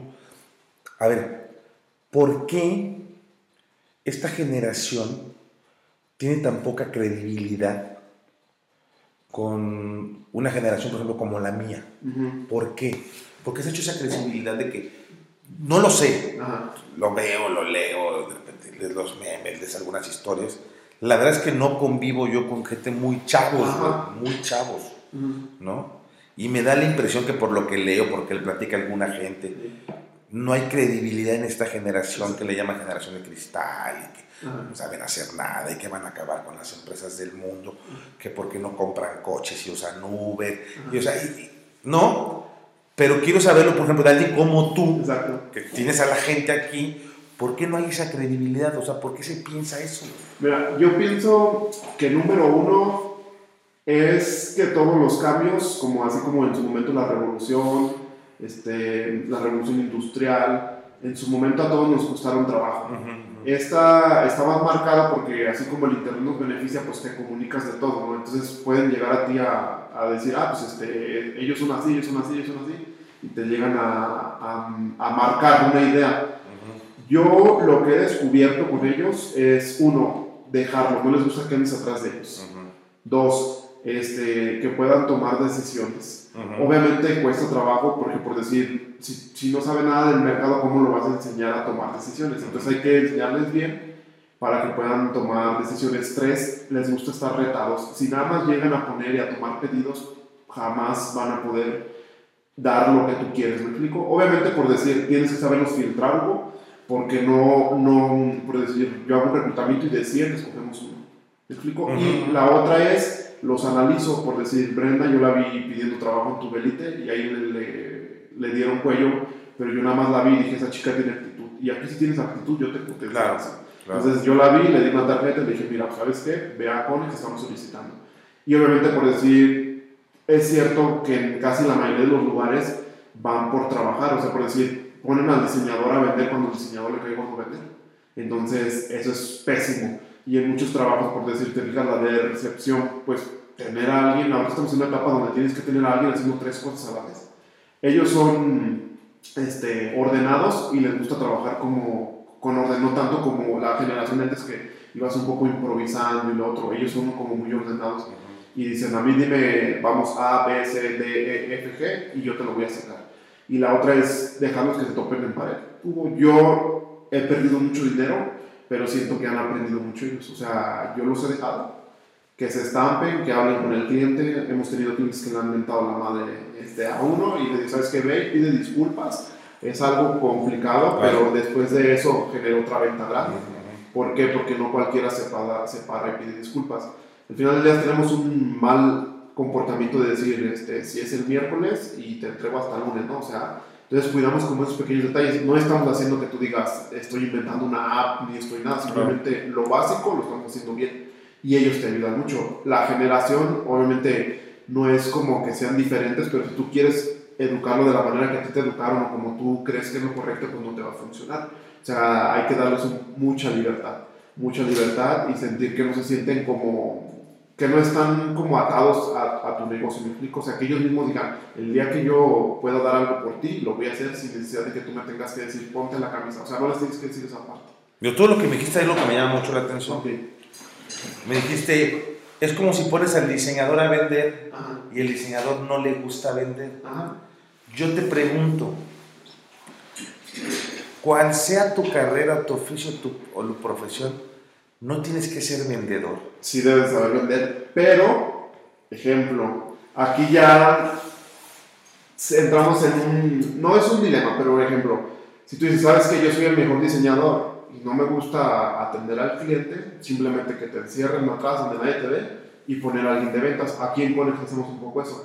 O sea, yo tengo a alguien que en ventas que le gusta hablar y que le gusta vender y a la diseñadora no la tengo en ventas, o sea, la tengo ahí porque sé que no le gusta esa parte. Sí sabemos de vender, y sí sabemos porque te vendes con el novio, con la novia, te vendes con tu familia, el hecho de negociar, de que, oye, déjame llegar tarde, déjame hacer lo otro, pero no es tanto, yo digo, cada uno debe de saber dónde está, como si eres extrovertido o introvertido, como si te gusta convivir con la gente o no te gusta convivir, o sea, si no te gusta convivir con la gente, pues olvídate, para qué pongas un negocio, ¿no? O, para qué te enseñes a vender pero más sin embargo dedícate a hacer el trabajo de la mejor forma y ponle la cara bonita a alguien para que te ayude a vender.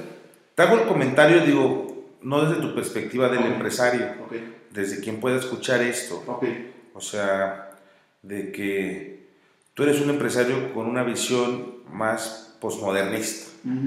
lo, ve, lo ve y tratas de explotar todas esas facultades como esas características, esas cualidades de tu gente joven. Pero, por ejemplo, para los chavos que puedan escuchar esto, al final de cuentas, antes de encontrarse un empresario como tú, pues necesitan diseñar y vender. Exacto.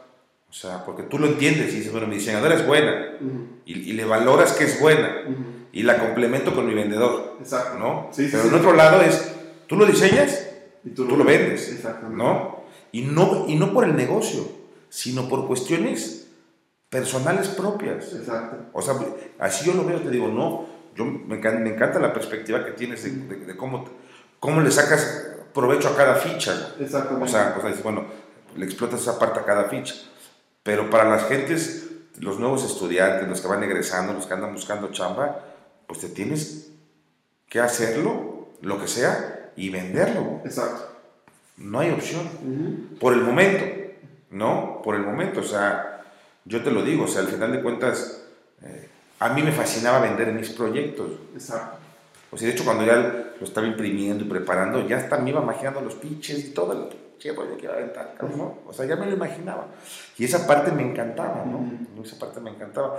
Yo nunca en la vida, por ejemplo, que fui maestro de ceremonias, presenté, me ponían al frente. Nunca fui de esos que tartamudeó, güey. Exacto. O sea, a mí, a mí se me hace fácil pararme enfrente y hablar, ¿no? Me gusta esa parte del protagonismo, Y es lo que te digo, y es lo que muchas veces me saca a flote en muchas cosas. Exacto. No me escondo de las cosas. A veces las cosas están rudas, güey. Están pero rojas. Y le meto el pecho a las balas, güey. O sea, de una vez, cabrón. Exacto. Que tope donde tenga que topar. Y siempre he sido, siempre he sido intentar ir afrontando todo eso, ir afrontando todo, todo, todo eso, todo todo eso. A veces para bien, a veces para mal, a veces para defenderme, ¿no? Entonces, siempre te digo como, como consejo personal, porque no manejo verdades absolutas, Exacto. como consejo personal, te digo, hay que ser, antes que cualquier cosa, intentar saber vender Así es. y tener las, las relaciones públicas a buen nivel. ¿no? Eso para mí, es- para mí es básico. Hay, hay gente que tú lo sabes, hay gente que terminó la prepa o ni la prepa terminó Exacto. y son buenos vendedores, son grandes vendedores. Sí, totalmente. Grandes vendedores. Sí, te, te tienes que dar cuenta y no aferrarte este, en lo que eres. Yo veo cuando, este, no necesariamente por decir un freelance, porque la- lo de diseño pues, se presta mucho a ser freelance. ujú. Te digo, veo este, cómo llevan los proyectos y yo creo que te digo, el primer comportamiento grave es querer competir con, con el que tiene las máquinas. Y entonces debes de buscar una forma de cómo venderle a tu cliente diferente. A mí me pareció muy padre la vez que me comentaste de cómo, vendí, cómo vendías tus primeros proyectos. Ahí yo creo que es un tip que le podemos dar a- a- al, al freelance de cómo vender, porque generalmente queremos que los clientes nos lleguen y no, en la etapa que te encuentras es irlos a buscar. Y más, este, yo digo, en un principio los puedes regalar tus proyectos, pero posteriormente empiezas a cobrar, porque si no también te acostumbras a tener puros clientes de gratis. Si estás en la escuela, si desde el principio te vas definiendo, pues empezar a vender 100 tarjetas, este, cualquier cosa, una lona pequeña. Pero por decir, la idea que tú me diste de que vas y le dibujas, eso me gustó a mí mucho, no sé si me podías platicar. ¿Qué es lo que hiciste, Hugo, y cómo lo desarrollaste? A mí se me hace muy padre este, cómo llegabas con el cliente este, y, lo, y lo enfrentabas. Todo, mira, todo nace desde el hecho que los que estudian diseño, los que están relacionados a la publicidad, nos justificamos en el hecho de que no hay chamba, Ujú. no hay chamba. En el mundo de los vendedores hay el vendedor más clásico de todos los tiempos es el famoso cachapedidos Ujú. o el toma pedidos. Ese es el, ese es el vendedor más clásico, Exacto. el cachapedidos. Ujú. Y hay otro tipo de vendedores que son generadores de necesidad. Ujú. Te lo dije hace rato, en nuestra cultura latinoamericana no tenemos ni siquiera la cultura de ir al doctor, menos de buscar un diseñador. Pero en cualquier ciudad donde vivas, cualquier municipio, hay negocios grandes, pequeños, medianos, muy grandes. Y muchos de esos negocios, muchos de esos negocios son negocios locales, familiares, importantes, donde tienes acceso rápido a los dueños o a los encargados.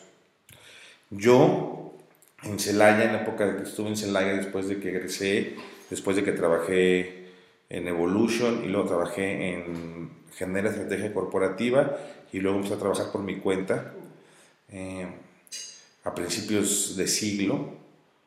Me paraba, por ejemplo, me acuerdo mucho, había una, cerca de la casa, había una barrotera muy grande que se llamaba el Puma Barrotero.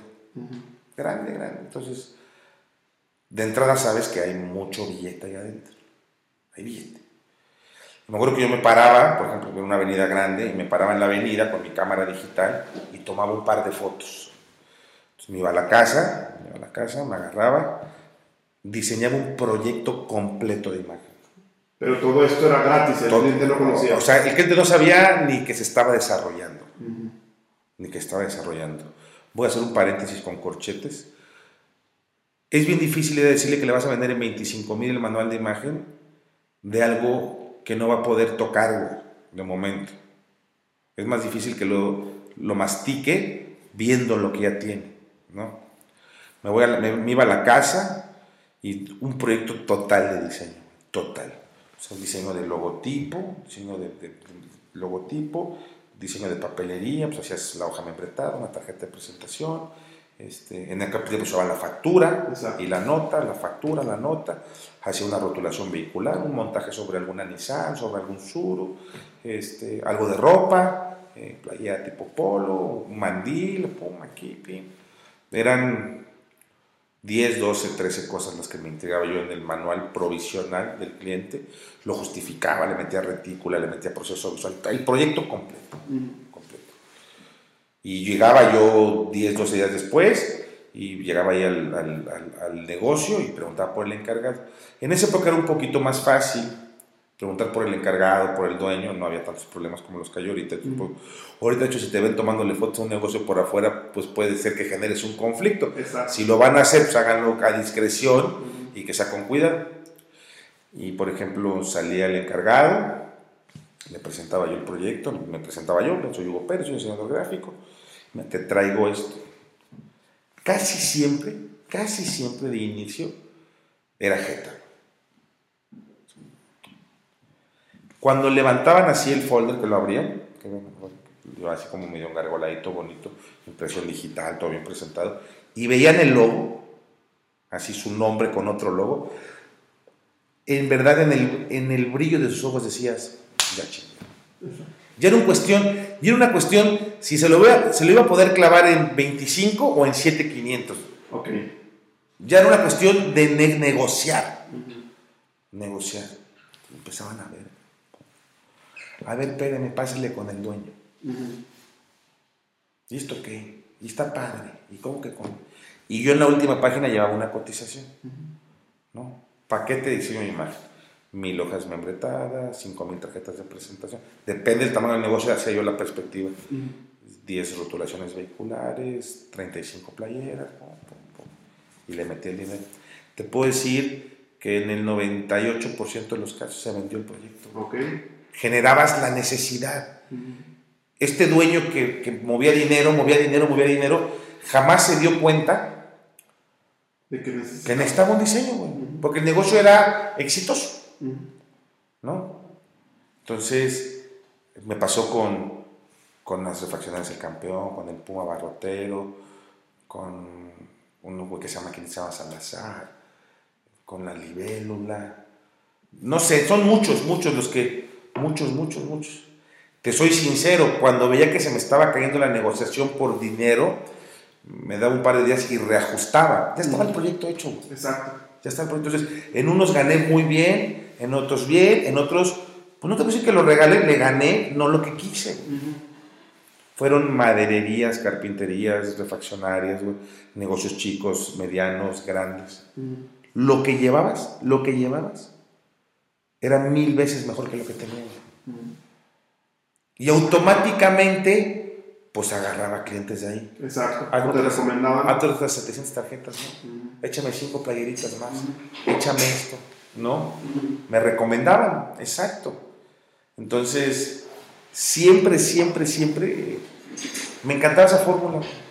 Me, salió un lunes, en el coche iba viendo, y te digo, veías ferretería, barrotera, refaccionaria, negocios que sabías que en esa época te podían pagar 12, 15, 17 mil pesos por un paquete de imagen corporativa, ¿no? Pues lo buscaba, y bueno, este le cabe una de 5 y medio, ¿no? De 7,500. Y lo hacía, Sí, creo que todo se puede, porque los dueños de los negocios, pues obviamente no hay tanta gente joven. O sea, los dueños de los negocios o de los imperios, pues es gente que ya tiene experiencia. Creo que todavía se puede, es una fórmula poco común. Este, cuando yo la escuché dije, no manches, nunca se me había ocurrido y generalmente tendemos como a que el cliente llegue a ti, ¿no? y, este, y digo, si quieres ser activo y quieres mm, romper paradigmas que tú tienes, entonces ir a atacarlo y se me hace una excelente idea. O sea, cuando yo te escuché dije, eso está genial. ¿Y sabes qué, Sharet? Le apuestas a tu talento como diseñador y le apuestas a tu capacidad de vendedor, ¿no? tomas el riesgo, tomas el riesgo, claro está, tomas el riesgo. Al final de cuentas, no le inviertes más que tu idea, tu estructura, tu diseño. Y si no pega, bueno, lo vas a archivar. Te van a buscar a la, postre. Y por ejemplo, este consejo, que, que, esta historia que platico, es para toda esa gente nueva de diseño que cumpla el proceso de hacer imagen corporativa a pequeños negocios, que se vayan curtiendo antes de ir a tocar la puerta del corporativo. Exacto. ¿no? O sea, hay que, hay que hacer un proceso. Hay que aprender, hay que aprender a, produ- a producir, a maquilar. ¿Sabes qué? Voy a hacerle una refaccionaria, le cambio la imagen, le llevo sus 10 playeras, sus, sus- su hoja digital membretada, este, les rotulo los coches, le cambio la fachada, le pongo uno de acrílico bonito, pum, pum, y te empiezas a, te empiezas a, a generar eh, tu carrera activa profesional Exacto. en base a ir creciendo. A veces, tú me vas a dar la razón, espero que sí. Uno piensa que tocarle la puerta a los grandes corporativos te van a hacer, te van a solucionar la vida. No. Y es bien complicado, porque son créditos muy fuertes, Ujú. son precios muy, Muy apre- bajos. muy apretados, güey. Entonces, no está tan ahí el negocio. Es bueno para tu portafolio de trabajos tener por ahí un par de nombres importantes, Exacto. importantes, pero te lo puedo asegurar que no te van a generar negocios como otras empresas no tan grandes que te van a generar un buen negocio. Exacto. Los grandes corporativos son 120 días de crédito, casi casi te ponen el precio. O sea, está muy, muy difícil, Muy ajustado. muy ajustado. Y no existe lo bueno, bonito y barato. No existe, güey. Eso es imposible. No hay algo bueno, bonito y barato ni en el diseño, ni en la ropa, ni en nada. güey. Exacto. O sea, lo bueno tiene un costo, lo malo tiene un costo. ¿Estás de acuerdo conmigo? Sí, totalmente de acuerdo, sí. Lo que veo en muchas de las veces es que están cambiando constantemente porque es un área de compras y el de compras simplemente no está ni capacitado para lo que ocupa la empresa. No tiene ni idea. Exactamente. Y en ese tiempo sí entiendo la parte de que estamos buscando mucho cuidar el dinero, pero por decir, a mí me han tocado cotizaciones que ni siquiera costean. Ejemplo, el producto cuesta 10 mil pesos y hacerlo te cuesta 12 mil, pero tú ya lo diste una cotización de 10 mil porque no, no tienes una habilidad para costear, estás perdiendo 2 mil pesos, pero yo, yo le firmo porque al final del día lo haces. Tú sientes que estás trabajando la gran empresa, pero no estás, No. estás teniendo un negocio. Es imposible, es imposible porque, eh, por ejemplo, si a ti, si a ustedes, mis clientes transformadores, les cae un proyecto, por ejemplo, a ti, a otro y a otro, y los, y los tres lo cotizan, y alguien, tú lo traes en 22, otro lo trae en 21,700, y alguien lo trae en 15, algo está pasando. Exactamente. Algo está pasando. Están metiendo cosas que no deben meter. No hay manera, no hay manera que si es una cotización de señalética vial que sea reflejante 3M, no hay manera que tú cotices en 100, que otro cotice en 99 y que otro cotice en 66. No. No hay modo, No, no hay modo. no hay modo. Algo está pasando. Exacto. Algo está pasando. Y como tú dices, desafortunadamente, con las personas que están en compras, que conocen muy poco de estos temas, no compran la idea de que tú dices, bueno, mi vinil es un reflejante 3M, grado de ingeniería, certificado. No hay manera, no lo entienden, Exacto. no lo entienden. Y el que está cotizando en 66, o sea, ¿quién sabe qué estará metiendo? Exacto. No hay modo. Entonces, pasa muy seguido, ¿eh? Pasa muy seguido de que he estado al tanto de, por ejemplo, de rotulaciones de cajas de trailers, Ujú. proyectos de cajas de trailers, de que me marcan mis clientes. Oye, güey, fulano está cotizando la caja de trailer a mitad de precio. Pues a mí no me cotizó el material. Tú me hablas y me dices, oye, ¿con qué forma una caja de trailer? No, pues con un IJ100, con un Control TAC o con un 230. El Control TAC te cuesta 28 y el 230 te cuesta 12 mil, pero los dos son garantizados. Son tres rollos. Agarro el de 12 mil. Son 36 mil pesos. Pum, pum, transformo, pum, pum, voy a cobrar 75 mil pesos por el producto. Y me marca y me dice, oye, güey, fulano cotizó en 44, güey. Ujú. O en 40. Pues ni los pinches rollos. No, no sale. Entonces yo te digo, a mí no me ha cotizado, Exacto. no sé qué vaya a meter. Sí, porque también conoces el mercado, o sea, no, no te vas a encontrar un 3M de 12 mil No hay modo, pesos. no hay modo, no hay modo. Y es un tema que me cuesta trabajo con muchos de ustedes. Y te lo digo, es, es, es el karma que estoy pagando. Exacto. ¿no? O sea, porque batallo con mis clientes, Ajá. sufro con mis clientes porque No hay un vinil bueno, bonito y barato. Exacto. No, no existe. No, no, no, para nada. Para nada, ¿no? Sí, no, no hay forma. No hay modo, o sea, no existe. Y me pasa, es bien, es bien, es bien común. Exacto. O sea, yo me entero rápido cuando hay un proyecto de algo, Ajá. Por la posición donde estoy. Exacto. Me marcas tú en la mañana y me dices, ¿tienes panel de aluminio compuesto, cepillado? Sí. ¿Cuánto ocupas? 120. Ah, sí. ¿Qué precio me das? A los 10 minutos. Marca otro. ¿Tienes panel de aluminio compuesto? Dices, hay un proyecto. Exactamente. Entonces, me fascina averiguar para qué es. güey. Ujú, Te soy sincero. Y ahí sí soy muy leal, güey. ujú. Si eres un cliente de mis clientes que tengo buena relación, de mis clientes, te voy a dar el mismo precio que a todos. Exacto. Me gusta que su servicio hable de ustedes. ¿no? Hoy en día, Saret, por experiencia propia, no recomiendo a ningún cliente. Eh, la verdad que he tenido muy malas experiencias recomendando a clientes, güey, ¿no?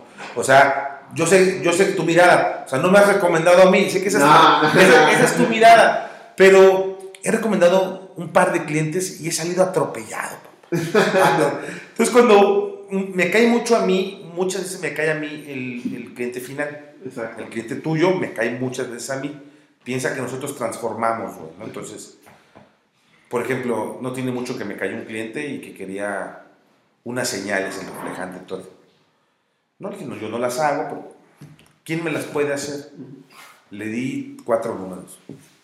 ¿Pero cuáles de esos cuatro? Tú márcales Y con lo que y, te y con el que te acomodes. O sea, en un proyecto muy grande, no voy a decir qué cliente fue, muy conocido.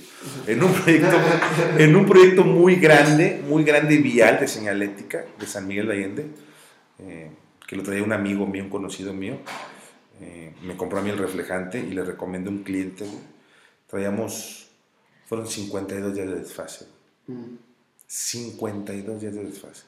O sea, no 3, no una semana, güey, no 15 días, 52 días de desfase. Pues un buen. O sea, y tú sabes lo que conlleva el no, en ese tipo de proyectos municipales, lo que conlleva no cumplir en tiempo y forma. Ujú. No, acaban no siendo un negocio. Hay penalizaciones, hay un montón de cosas, güey. Exacto. No, Y aparte la presión de dinero que estás. O sea, y desafortunadamente, desafortunadamente, buena lección para los brokers, porque difícilmente ustedes los que transforman son los que están conectados hasta adentro, por ejemplo, del municipio. Casi todos trae broker, casi Exactamente. todo trae broker. A ti cuando te agarran las prisas, dices, bueno, le dobleteamos el turno y terminamos, papá. Exacto. O nos vamos de corrido hasta, hasta terminar. O subcontratado. O subcontratamos. Pero pues el broker, ¿qué hace, papá? Exacto. Más que estarte hablando, a ti estarte chingando, güey. Exacto. Pero tú aquí tienes la máquina, tienes la merca y dices, bueno, no salgo, maquilo con tinta o maquilo aquí y vámonos, güey, o sea, Exacto. o maquilo con fulano y avanzo, avanzo, avanzo. Y te entrego porque entrego. Exacto. Pero mis amigos brokers que tanto quiero, güey, ¿qué demonios hacen, güey? Pues porque a él le marca el cliente re- directo, Exacto. ¿no? Sí, porque es el que está dando la cara. Es el que está dando la cara, entonces. Fíjate que, tío, todos los días aprendes algo, güey. Está padre. A mí me encanta esto, todos los días aprendes algo. Todos los días hay un proyecto nuevo, diferente, innovador. Están los clásicos eh, cañoneros de lona, tengo mis clientes cañoneros de vinil. Tengo mis clientes eh, de playeras, tengo mis clientes de todo tipo, güey. Todos, todos, todos, todos, todos me dan una lección todos los días. O sea, es la verdad, digo, no aprecio mucho los que son de lona, aprecio mucho los que son de canvas, aprecio mucho los que son de vinil de corte, o sea, todos, todos le suman, güey, todos le entran y todos tienen como muy definido pues lo que quieren hacer, Exacto. ¿no? Entonces de todos aprenden, ¿no? Está excelente, Juan. Pues mira, llegamos a una sección de preguntas. Son tres preguntitas ya para. Y, este, y luego tre- son siete preguntas ya para darle fin y cierre. Prometer, prometer ser breve y no disperso, que lo dudo. ¿no? No te preocupes, está sacando muy buen contenido Ujú. y creo que muchas lecciones este, que vamos a estar aprendiendo. Mm, la primera, este, ¿a todos los clientes los tratas diferente?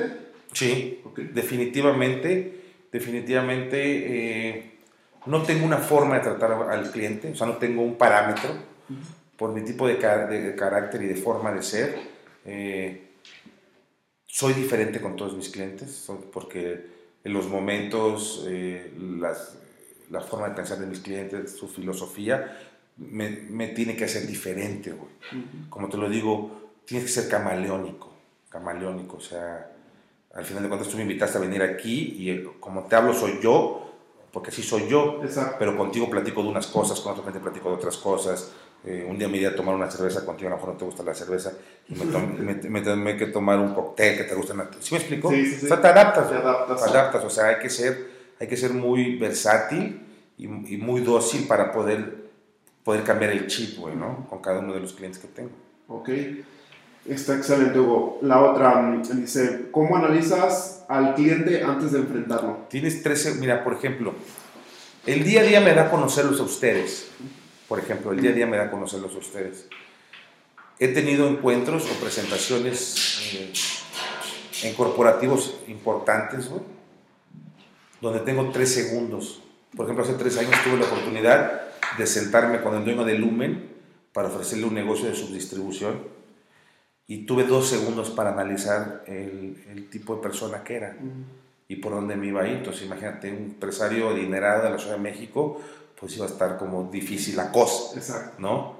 Y te podría decir que no pude, no, no, pude cerrar el negocio en el momento. Las condiciones que ponían eran muy, muy, muy complicadas, pero tengo que analizar al cliente en tres segundos cuando es un choque inicial y lo decido. Cuando tengo un cliente frecuente como tú, como todos los clientes que yo manejo, como te lo digo, siempre intento que el negocio, si no lo permite el tiempo, porque también me lo marcan, siempre intento que el negocio sea como parte secundaria. Hay que preocuparte un poquito por la persona, por saber cómo está, por saber cómo va, ¿no? Platicar alguna anécdota, lo que ha pasado en los días. hay que aligerar esa conversación. A la hora de los números y de la jalada de greñas, este, aunque no parezca, se tensan las cosas. Exacto. Entonces hay que llevar eso a un terreno secundario y poderte abrir paso, aligerar, por si vas a soltar un sablazo, por si vas a soltar una mala noticia, por, por lo que sea, hay que abrirte un poquito de campo, ¿no? O sea, nadie llega y le dices, se murió tu papá. Oye, ¿qué crees? que ¿Sí me explico? o sea, es como todo, ¿no? Entonces, lo que vayas a negociar, siempre yo recomiendo, si lo permite el tiempo y la situación que por lo general lo permite, pues hacer una plática previa, aligerar la conversación, llevarlo a un, a un terreno totalmente distinto a eso y poco a poco, y si ves que por ejemplo te solté y no te pareció y te empezaste un poquito, darle la vuelta a eso y volver a aligerar hasta llevarlo al, al, terreno más neutral. Va a llegar un momento donde se tengan que definir las cosas. Trata de hacerlo lo más ligero posible. ¿no? O sea, así yo lo veo. ¿no? Siempre, porque tú has ido a la oficina, sí. tú platico, te sientas, echamos cotorreo, pum, pum, pum, y luego ya te digo, no, pues ya tanto, ¿no? ya, ya conozco el secreto. Ay, voy a comprar avance, me contesta. Entonces regresamos, pero intentarlo llevarlo al mejor puerto posible, ¿no? O sea, al final de cuentas, eh, a todos mis clientes se los puedo decir, verdad no es pitch de vendedor chafa, les tengo cariño, les aprendo, y a todos, a todos intento pues que se le haga como lo, lo, más agradable convivir conmigo, ir al lito, que a veces yo sé que es complicado porque no llegan las cosas o cosas así, cosas ajenas, pero intento que a todo el mundo se le haga ligero ese tema. ¿no? Sí, y aparte, pues la presión y carga que traes de todo, la, no nomás es claro. dedicas a atender al cliente. Claro, sí, o sea, al final de cuentas, me, tengo más responsabilidades que las delego con mi, con mi equipo de trabajo, pero te digo, sí intento que cualquier noticia que le vaya a dar a un cliente de precio, de mala noticia, de que no llegó el material para el proyecto, sea lo más acolchonada y lo más ligera posible. Y creo que un preámbulo este, o sea, hace un poquito más ligeras las cosas. ¿no?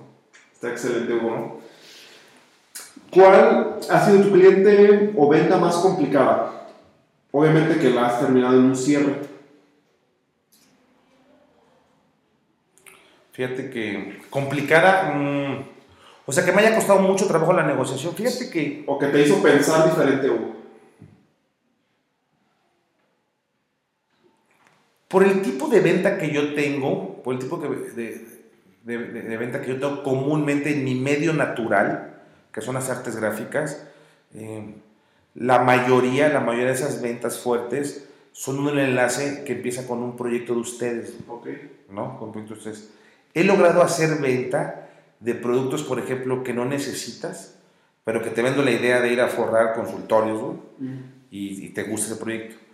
Pero ahora con todo ese tema de la pandemia, el vender PTG, el vender acrílico, el vender policarbonato, en las cantidades que hemos vendido, pues no ha sido fácil.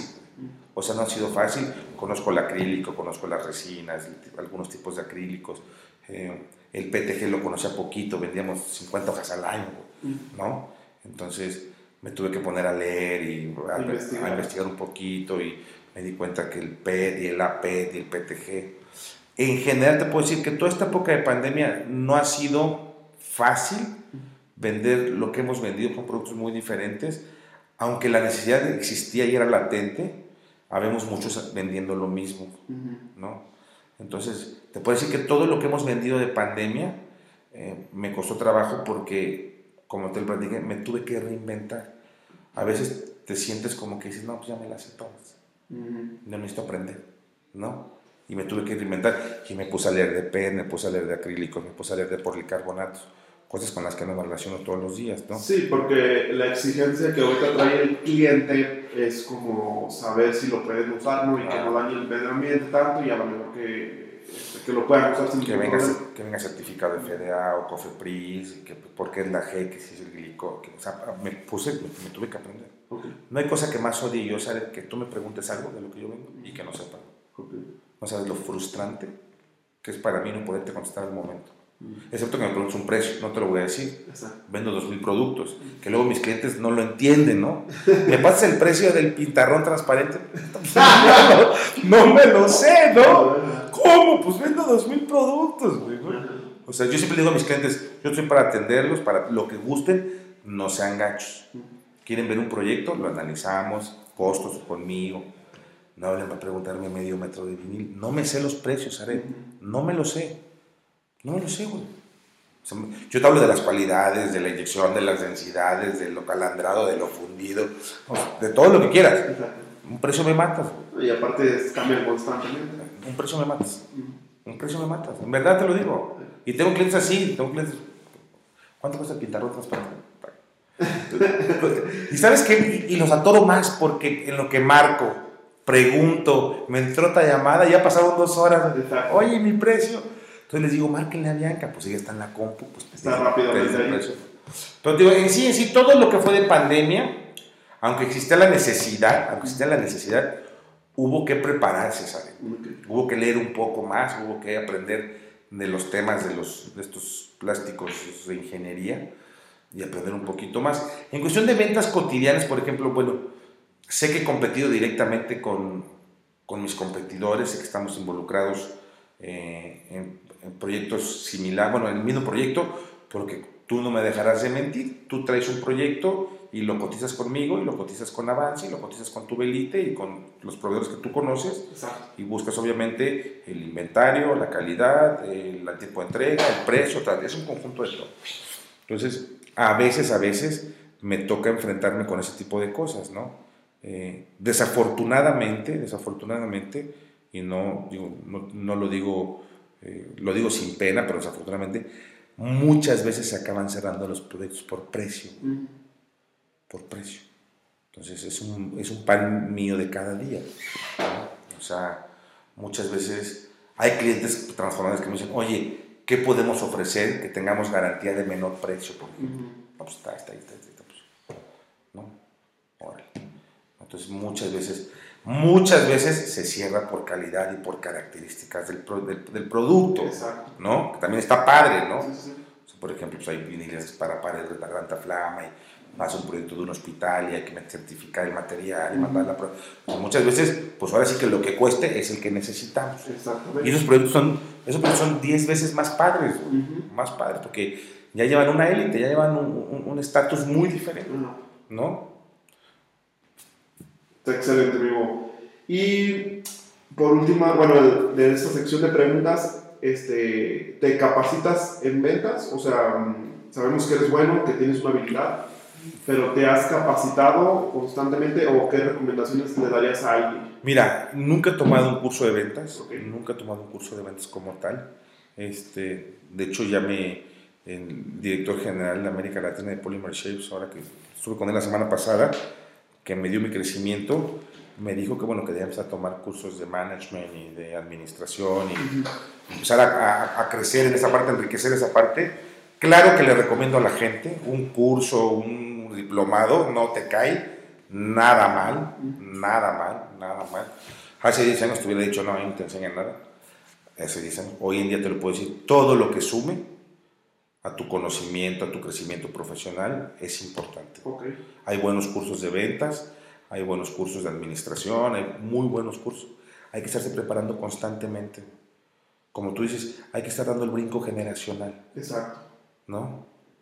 Aunque yo tengo la oportunidad de haber primero dedicadome a esto y luego venderlo, eso es lo que me da la posibilidad, Y tengo un carácter muy así, muy chao para adelante, muy... Y me ayuda. Actitud. O sea, me ayuda, güey. Me ayuda, no soy penoso, voy para adelante pero pues un par de cursos de ventas no me caerán mal, güey, ¿no? Porque seguramente aprender algo para estructurar, para hacer un tipo de agenda, otro tipo de planeación, seguramente me enseñarán a ver cosas que no, no he visto yo, güey, ¿no? No he visto yo. El proyecto que voy a presentar a Polymer el año que entra es muy ambicioso, güey. Entonces me tengo que preparar, o sea, tengo que cursos de planeación, de administración, tengo que tomarlos, pero me urgen. Claro que le recomendaría a todo mundo que tomar un curso de ventas y que desarrollara también otras cosas personales internas, como sacarte la pena, como intentar eh, hablar lo más claro posible, hablar despacio. Este, hay muchas cosas que son muy importantes, o sea, muchas cosas que son muy importantes. El hablar bien, el tener un poquito de conocimiento mínimo de lo que vendes, tu aspecto personal, son, o sea, son puntos claves. Okay. O sea, son cosas bien importantes, ¿no? Ok, está excelente, Hugo. Y bueno, una que anexé, porque no sabía de tu nuevo puesto que vas a entrar el próximo año, es tres cualidades que se fijaron en ti para llegar a ese puesto. Mira, yo creo que soy una persona que no pongo pretextos.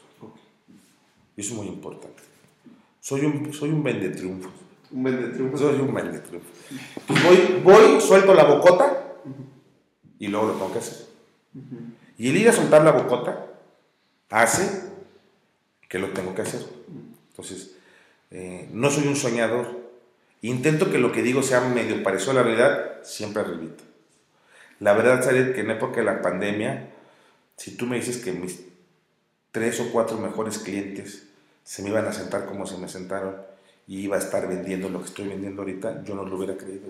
Me hubiera soltado a llorar.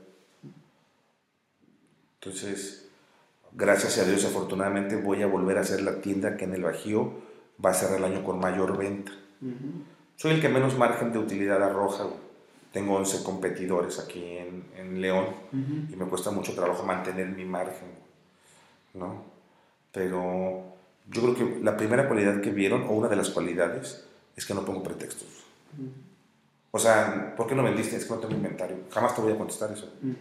Jamás te voy a contestar eso siempre me voy a ser responsable de lo que hago, ¿no? Y sé que a ti no te importa si tengo inventario o no. Exacto. Tú quieres el resultado, con inventario o sin inventario. Yo creo que la otra es que me vieron eh, con muchos conocimientos en lo que voy a hacer, muy sustentado tanto en mi parte como transformador de hace algunos años, como ahora toda esta experiencia que he agarrado en LICO, en, Polymer Ships. O sea, ese complemento tanto de que estuve de tu lado como que estoy ahorita, o sea, estoy muy sólido en los conocimientos y tengo muy definido cómo le voy a hacer para este proyecto. Okay. O sea, lo tengo muy definido.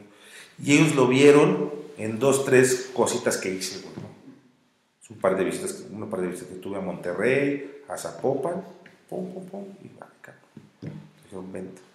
Y la tercera, pues que se las vendí bien, ¿no? ¡Claro! O sea, yo te voy a decir una cosa y siempre se lo digo a la gente con la que trabajo y a la gente con la que me rodeo, yo no te puedo venir a pedir más sueldo, ¿sabes? Si no te pongo algo a cambio, güey. Exacto. Y yo siempre que le pedí más sueldo a la señora Mabel y ahora que le pedí más sueldo a Polymer ¿sabes qué les puse en la mesa? Mi cabeza, papá. Como les digo, al entendido de que si no resulta, sé que me voy. Sé que me voy. Una gran responsabilidad, Hugo. Claro, claro. Porque lo que digo, se las vendí así, mira.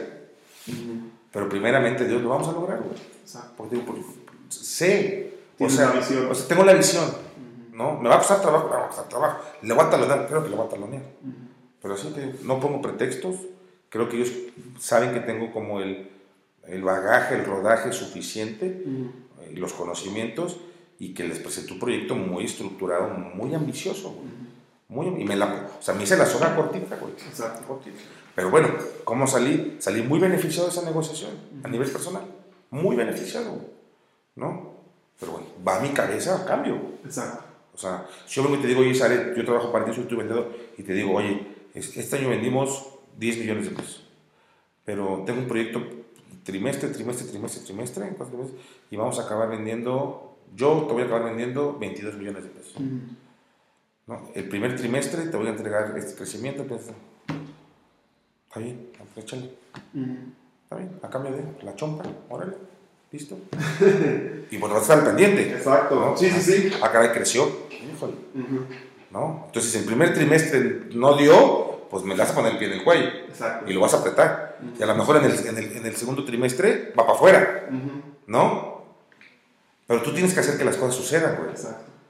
Pero tú mismo te estás haciendo tu exigencia, ¿no? O, sea, o, sea, tú dices, yo sé mi capacidad y sé que lo puedo lograr y pues los patrones no somos tontos, o sea, al final del día compensamos al que sabe llevar esto a otro nivel, o sea, no es, al final del día son números.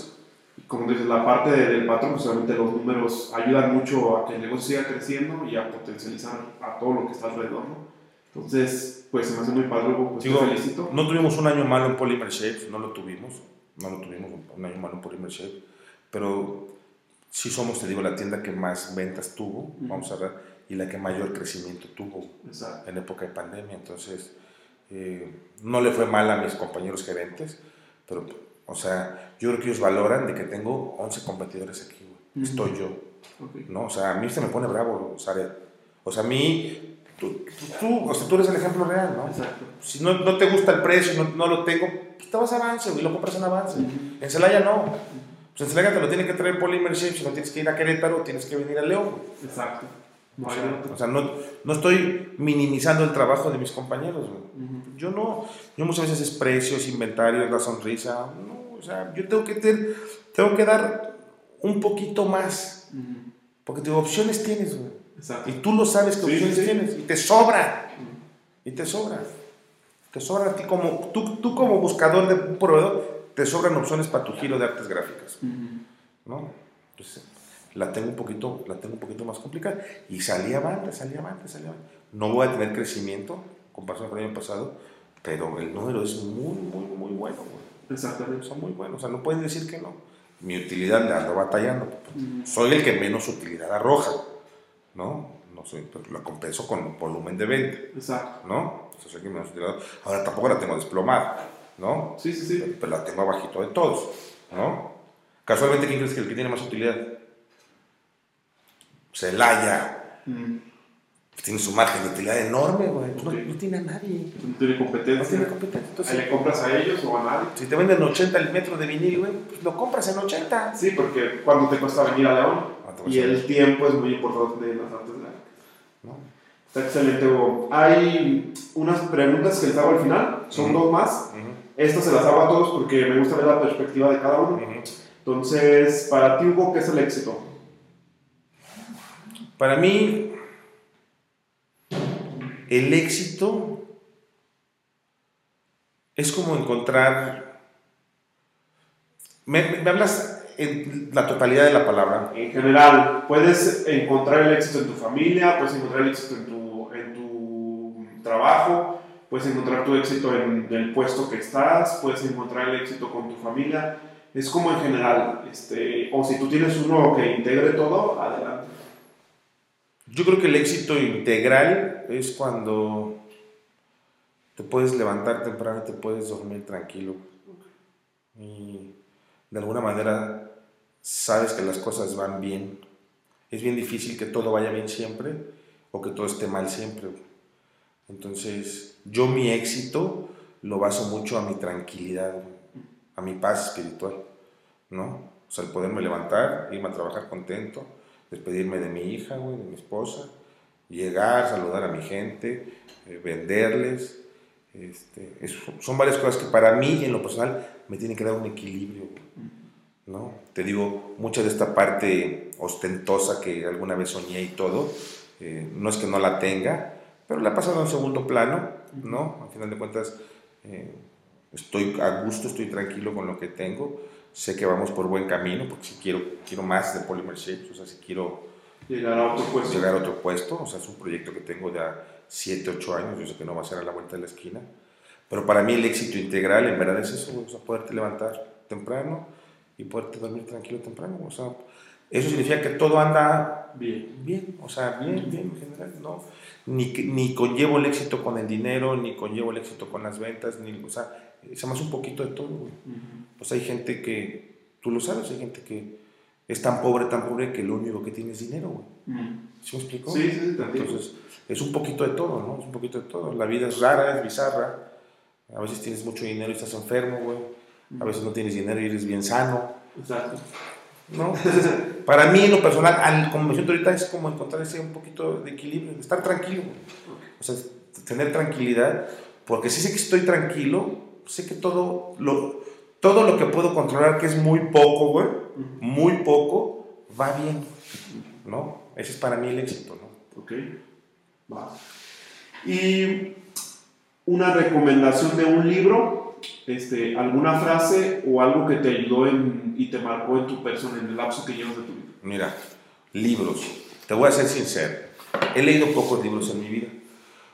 Sin embargo, leo mucho material del, del que estoy relacionado ahorita.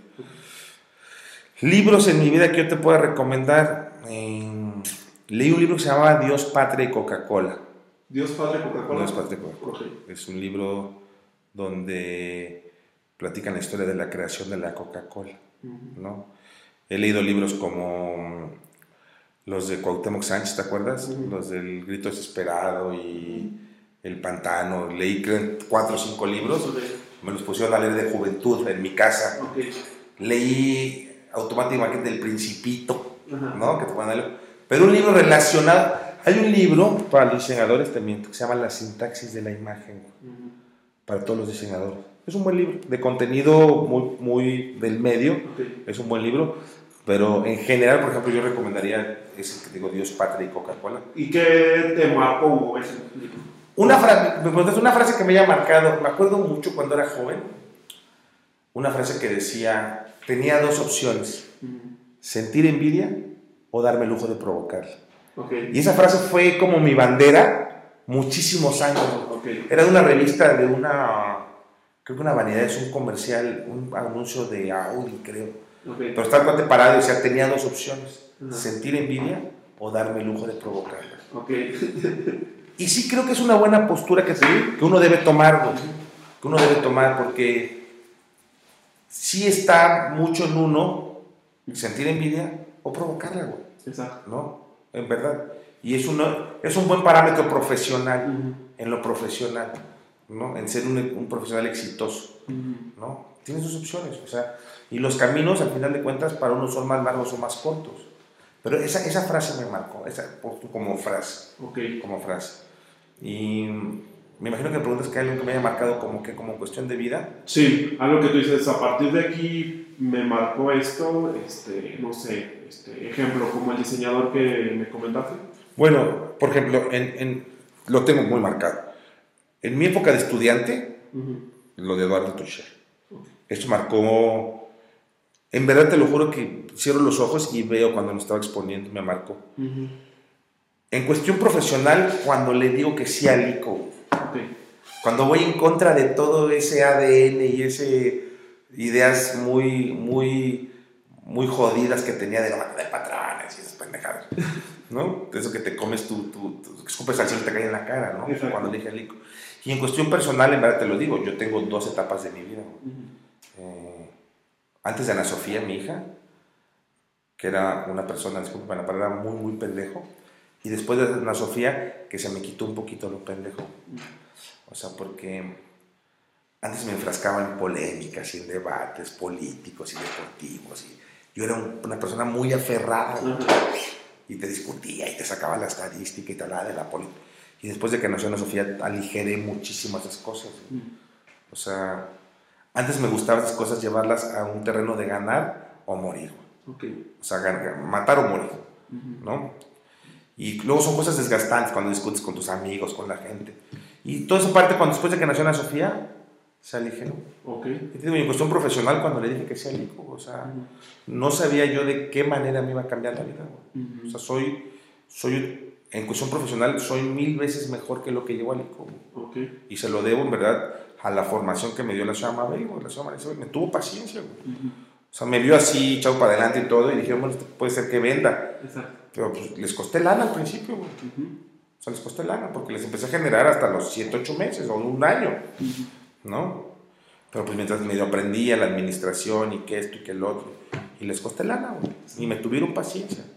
Y aparte me dieron una formación que pues en ninguna universidad ¿Te lo me lo habían dado, porque me la dieron con, me la dio una empresaria, digo, de alto calibre, y le aprendí muchísimas cosas buenas, muchísimas cosas, muy pocas, yo te puedo decir muy, muy, muy pocas cosas malas por el recuerdo de la señora Mabel, como el que siempre tenía la razón. Pero bueno, esa es la ventaja que te da ser el dueño, güey. Sí, sí. Yo me acuerdo mucho de la señora Mabel de, es amarillo, ¿no? Sí, es transparente, es amarillo. No es transparente, es amarillo. Es amarillo. Okay. Entonces las cosas que decía, bueno, ¿por qué? Y luego entendí, bueno, pues, cuando eres dueño de la cancha, bueno, si dices izquierda, pues es izquierda, y si dices derecha. Ellos, digo, a lo mejor tú como empresario lo ves de otra manera, pero pues ellas, estas empresarias, como tú dices, de la vieja escuela, ¿no? De, de- a lo mejor tú piensas así, bueno, pues, pues yo en mi negocio, si digo que es derecha, pues es derecha, ¿no? No sabe, es derecha. Y es tu negocio y tú sabes para dónde vas. Exacto. ¿no?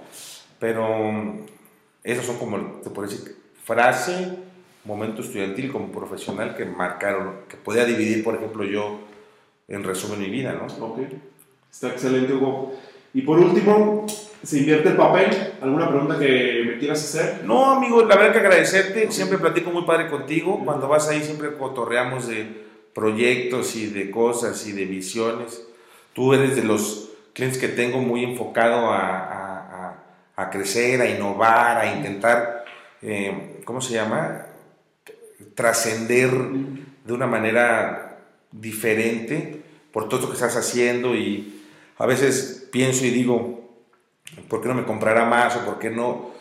Pero ahora que platico contigo, ahora que veo que estás haciendo todo esto, me doy cuenta que al final de cuentas eh, quieres hacer como algo, dejar un diferenciador, o sea, diferenciarte totalmente de todo lo que hay y si te lo admiro y te lo, y te lo, y te lo aplaudo, porque digo, está muy padre todo esto, creo que estamos ya en una época muy de todo esto Exacto. y, y es necesario eh, subir, proponer, subir contenido, güey. Eh, eh, se me hace muy noble tu causa de que a alguien le puede servir todas las cosas que te dije ahorita. Exacto. Eso se me hace muy noble, el querer compartir, el querer enriquecer a la gente. No soy ni mocho ni nada, pero pues hay tanta tontería, güey, tanta cosa que sin contenido y que lo único que te hace es hacerte como más, más eh, valedor para muchas cosas. Y qué bueno que subas contenido, güey, y te digo, y que todo esto pueda servirle. Me encantaría, me encantaría que lo, algo, algo de lo que dije, güey, dijera alguien, sí, claro, lo voy a hacer por ahí y que le funcionara. Exacto. Para mí sería algo genial, güey. Sí, o sea, sí, sí. Sería genial, ¿no? Entonces me hace muy padre todo esto que estás haciendo y agradecerte, amigo, y que me compres más, claro. Está. Claro, claro Hugo. Hugo, ¿nos puedes decir dónde y dónde estás ubicado? Eh, Polymer Shapes, eh, Polymer Shapes es una empresa, te platico rápido, es una empresa mundial. Hay sucursales por todo el mundo, en Estados Unidos, Canadá, México, Chile, Colombia, toda Europa. En México, eh, en el Bajío, estamos en Querétaro, Celaya, León, Irapuato, y tenemos sucursales en Monterrey, en Tijuana, en Chihuahua, Ciudad de México, Mérida, Zapopan. Y aquí en León estamos en Congreso de Chilpancingo 618 aquí en Las Trojes y tenemos la, la matriz grande que está en Parque Manzanares, que está ahí por Pradera, no me sé exactamente la dirección, Por ahí las colocamos. pero ahí, ahí- ahí las colocamos. eh, somos una empresa dedicada en un alto porcentaje a el- la distribución de productos para artes gráficas y desde la compra de Polymer Shape somos una empresa muy fuerte en todo lo que es plásticos de ingeniería, policarbonatos, film de policarbonatos, acrílicos de alto impacto, este, eh, eh, algunos plásticos de ingeniería que digo, luego, luego no, los, no los conozco muy bien, nos, vamos, nos van a empezar a entregar este mundo.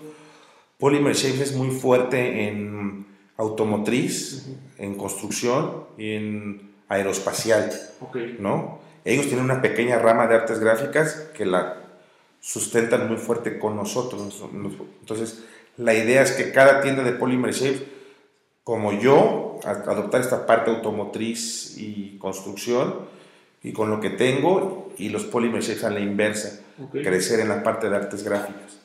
¿no? Entonces... Sí, lo que, bueno, los que nos escuchan, que pueden ser unos diseñadores, siento que si no saben el material, vayan y pregunten. Claro, los diseñadores, los arquitectos, los estudiantes de, de diseño industrial, arquitectura, conmigo van a poder encontrar cutters, van a poder encontrar equipos pequeños de corte, profesionales, todo tipo de viniles, viniles textiles, viniles para rotulación, equipos para planchar, para iniciar, emprender un negocio como se debe empezar, como se debe empezar con, con algo de equipo pequeño. Eh, ahí pueden encontrar todo, yo siempre les echo la mano, eh, van a haber muchos estudiantes, cualquier cosa, cualquier duda, bueno, seguramente pondrás ahí mi, sí, ahí vamos a poner mi, mi teléfono, mi correo y pues como siempre estamos para servirles, ¿verdad? Ok.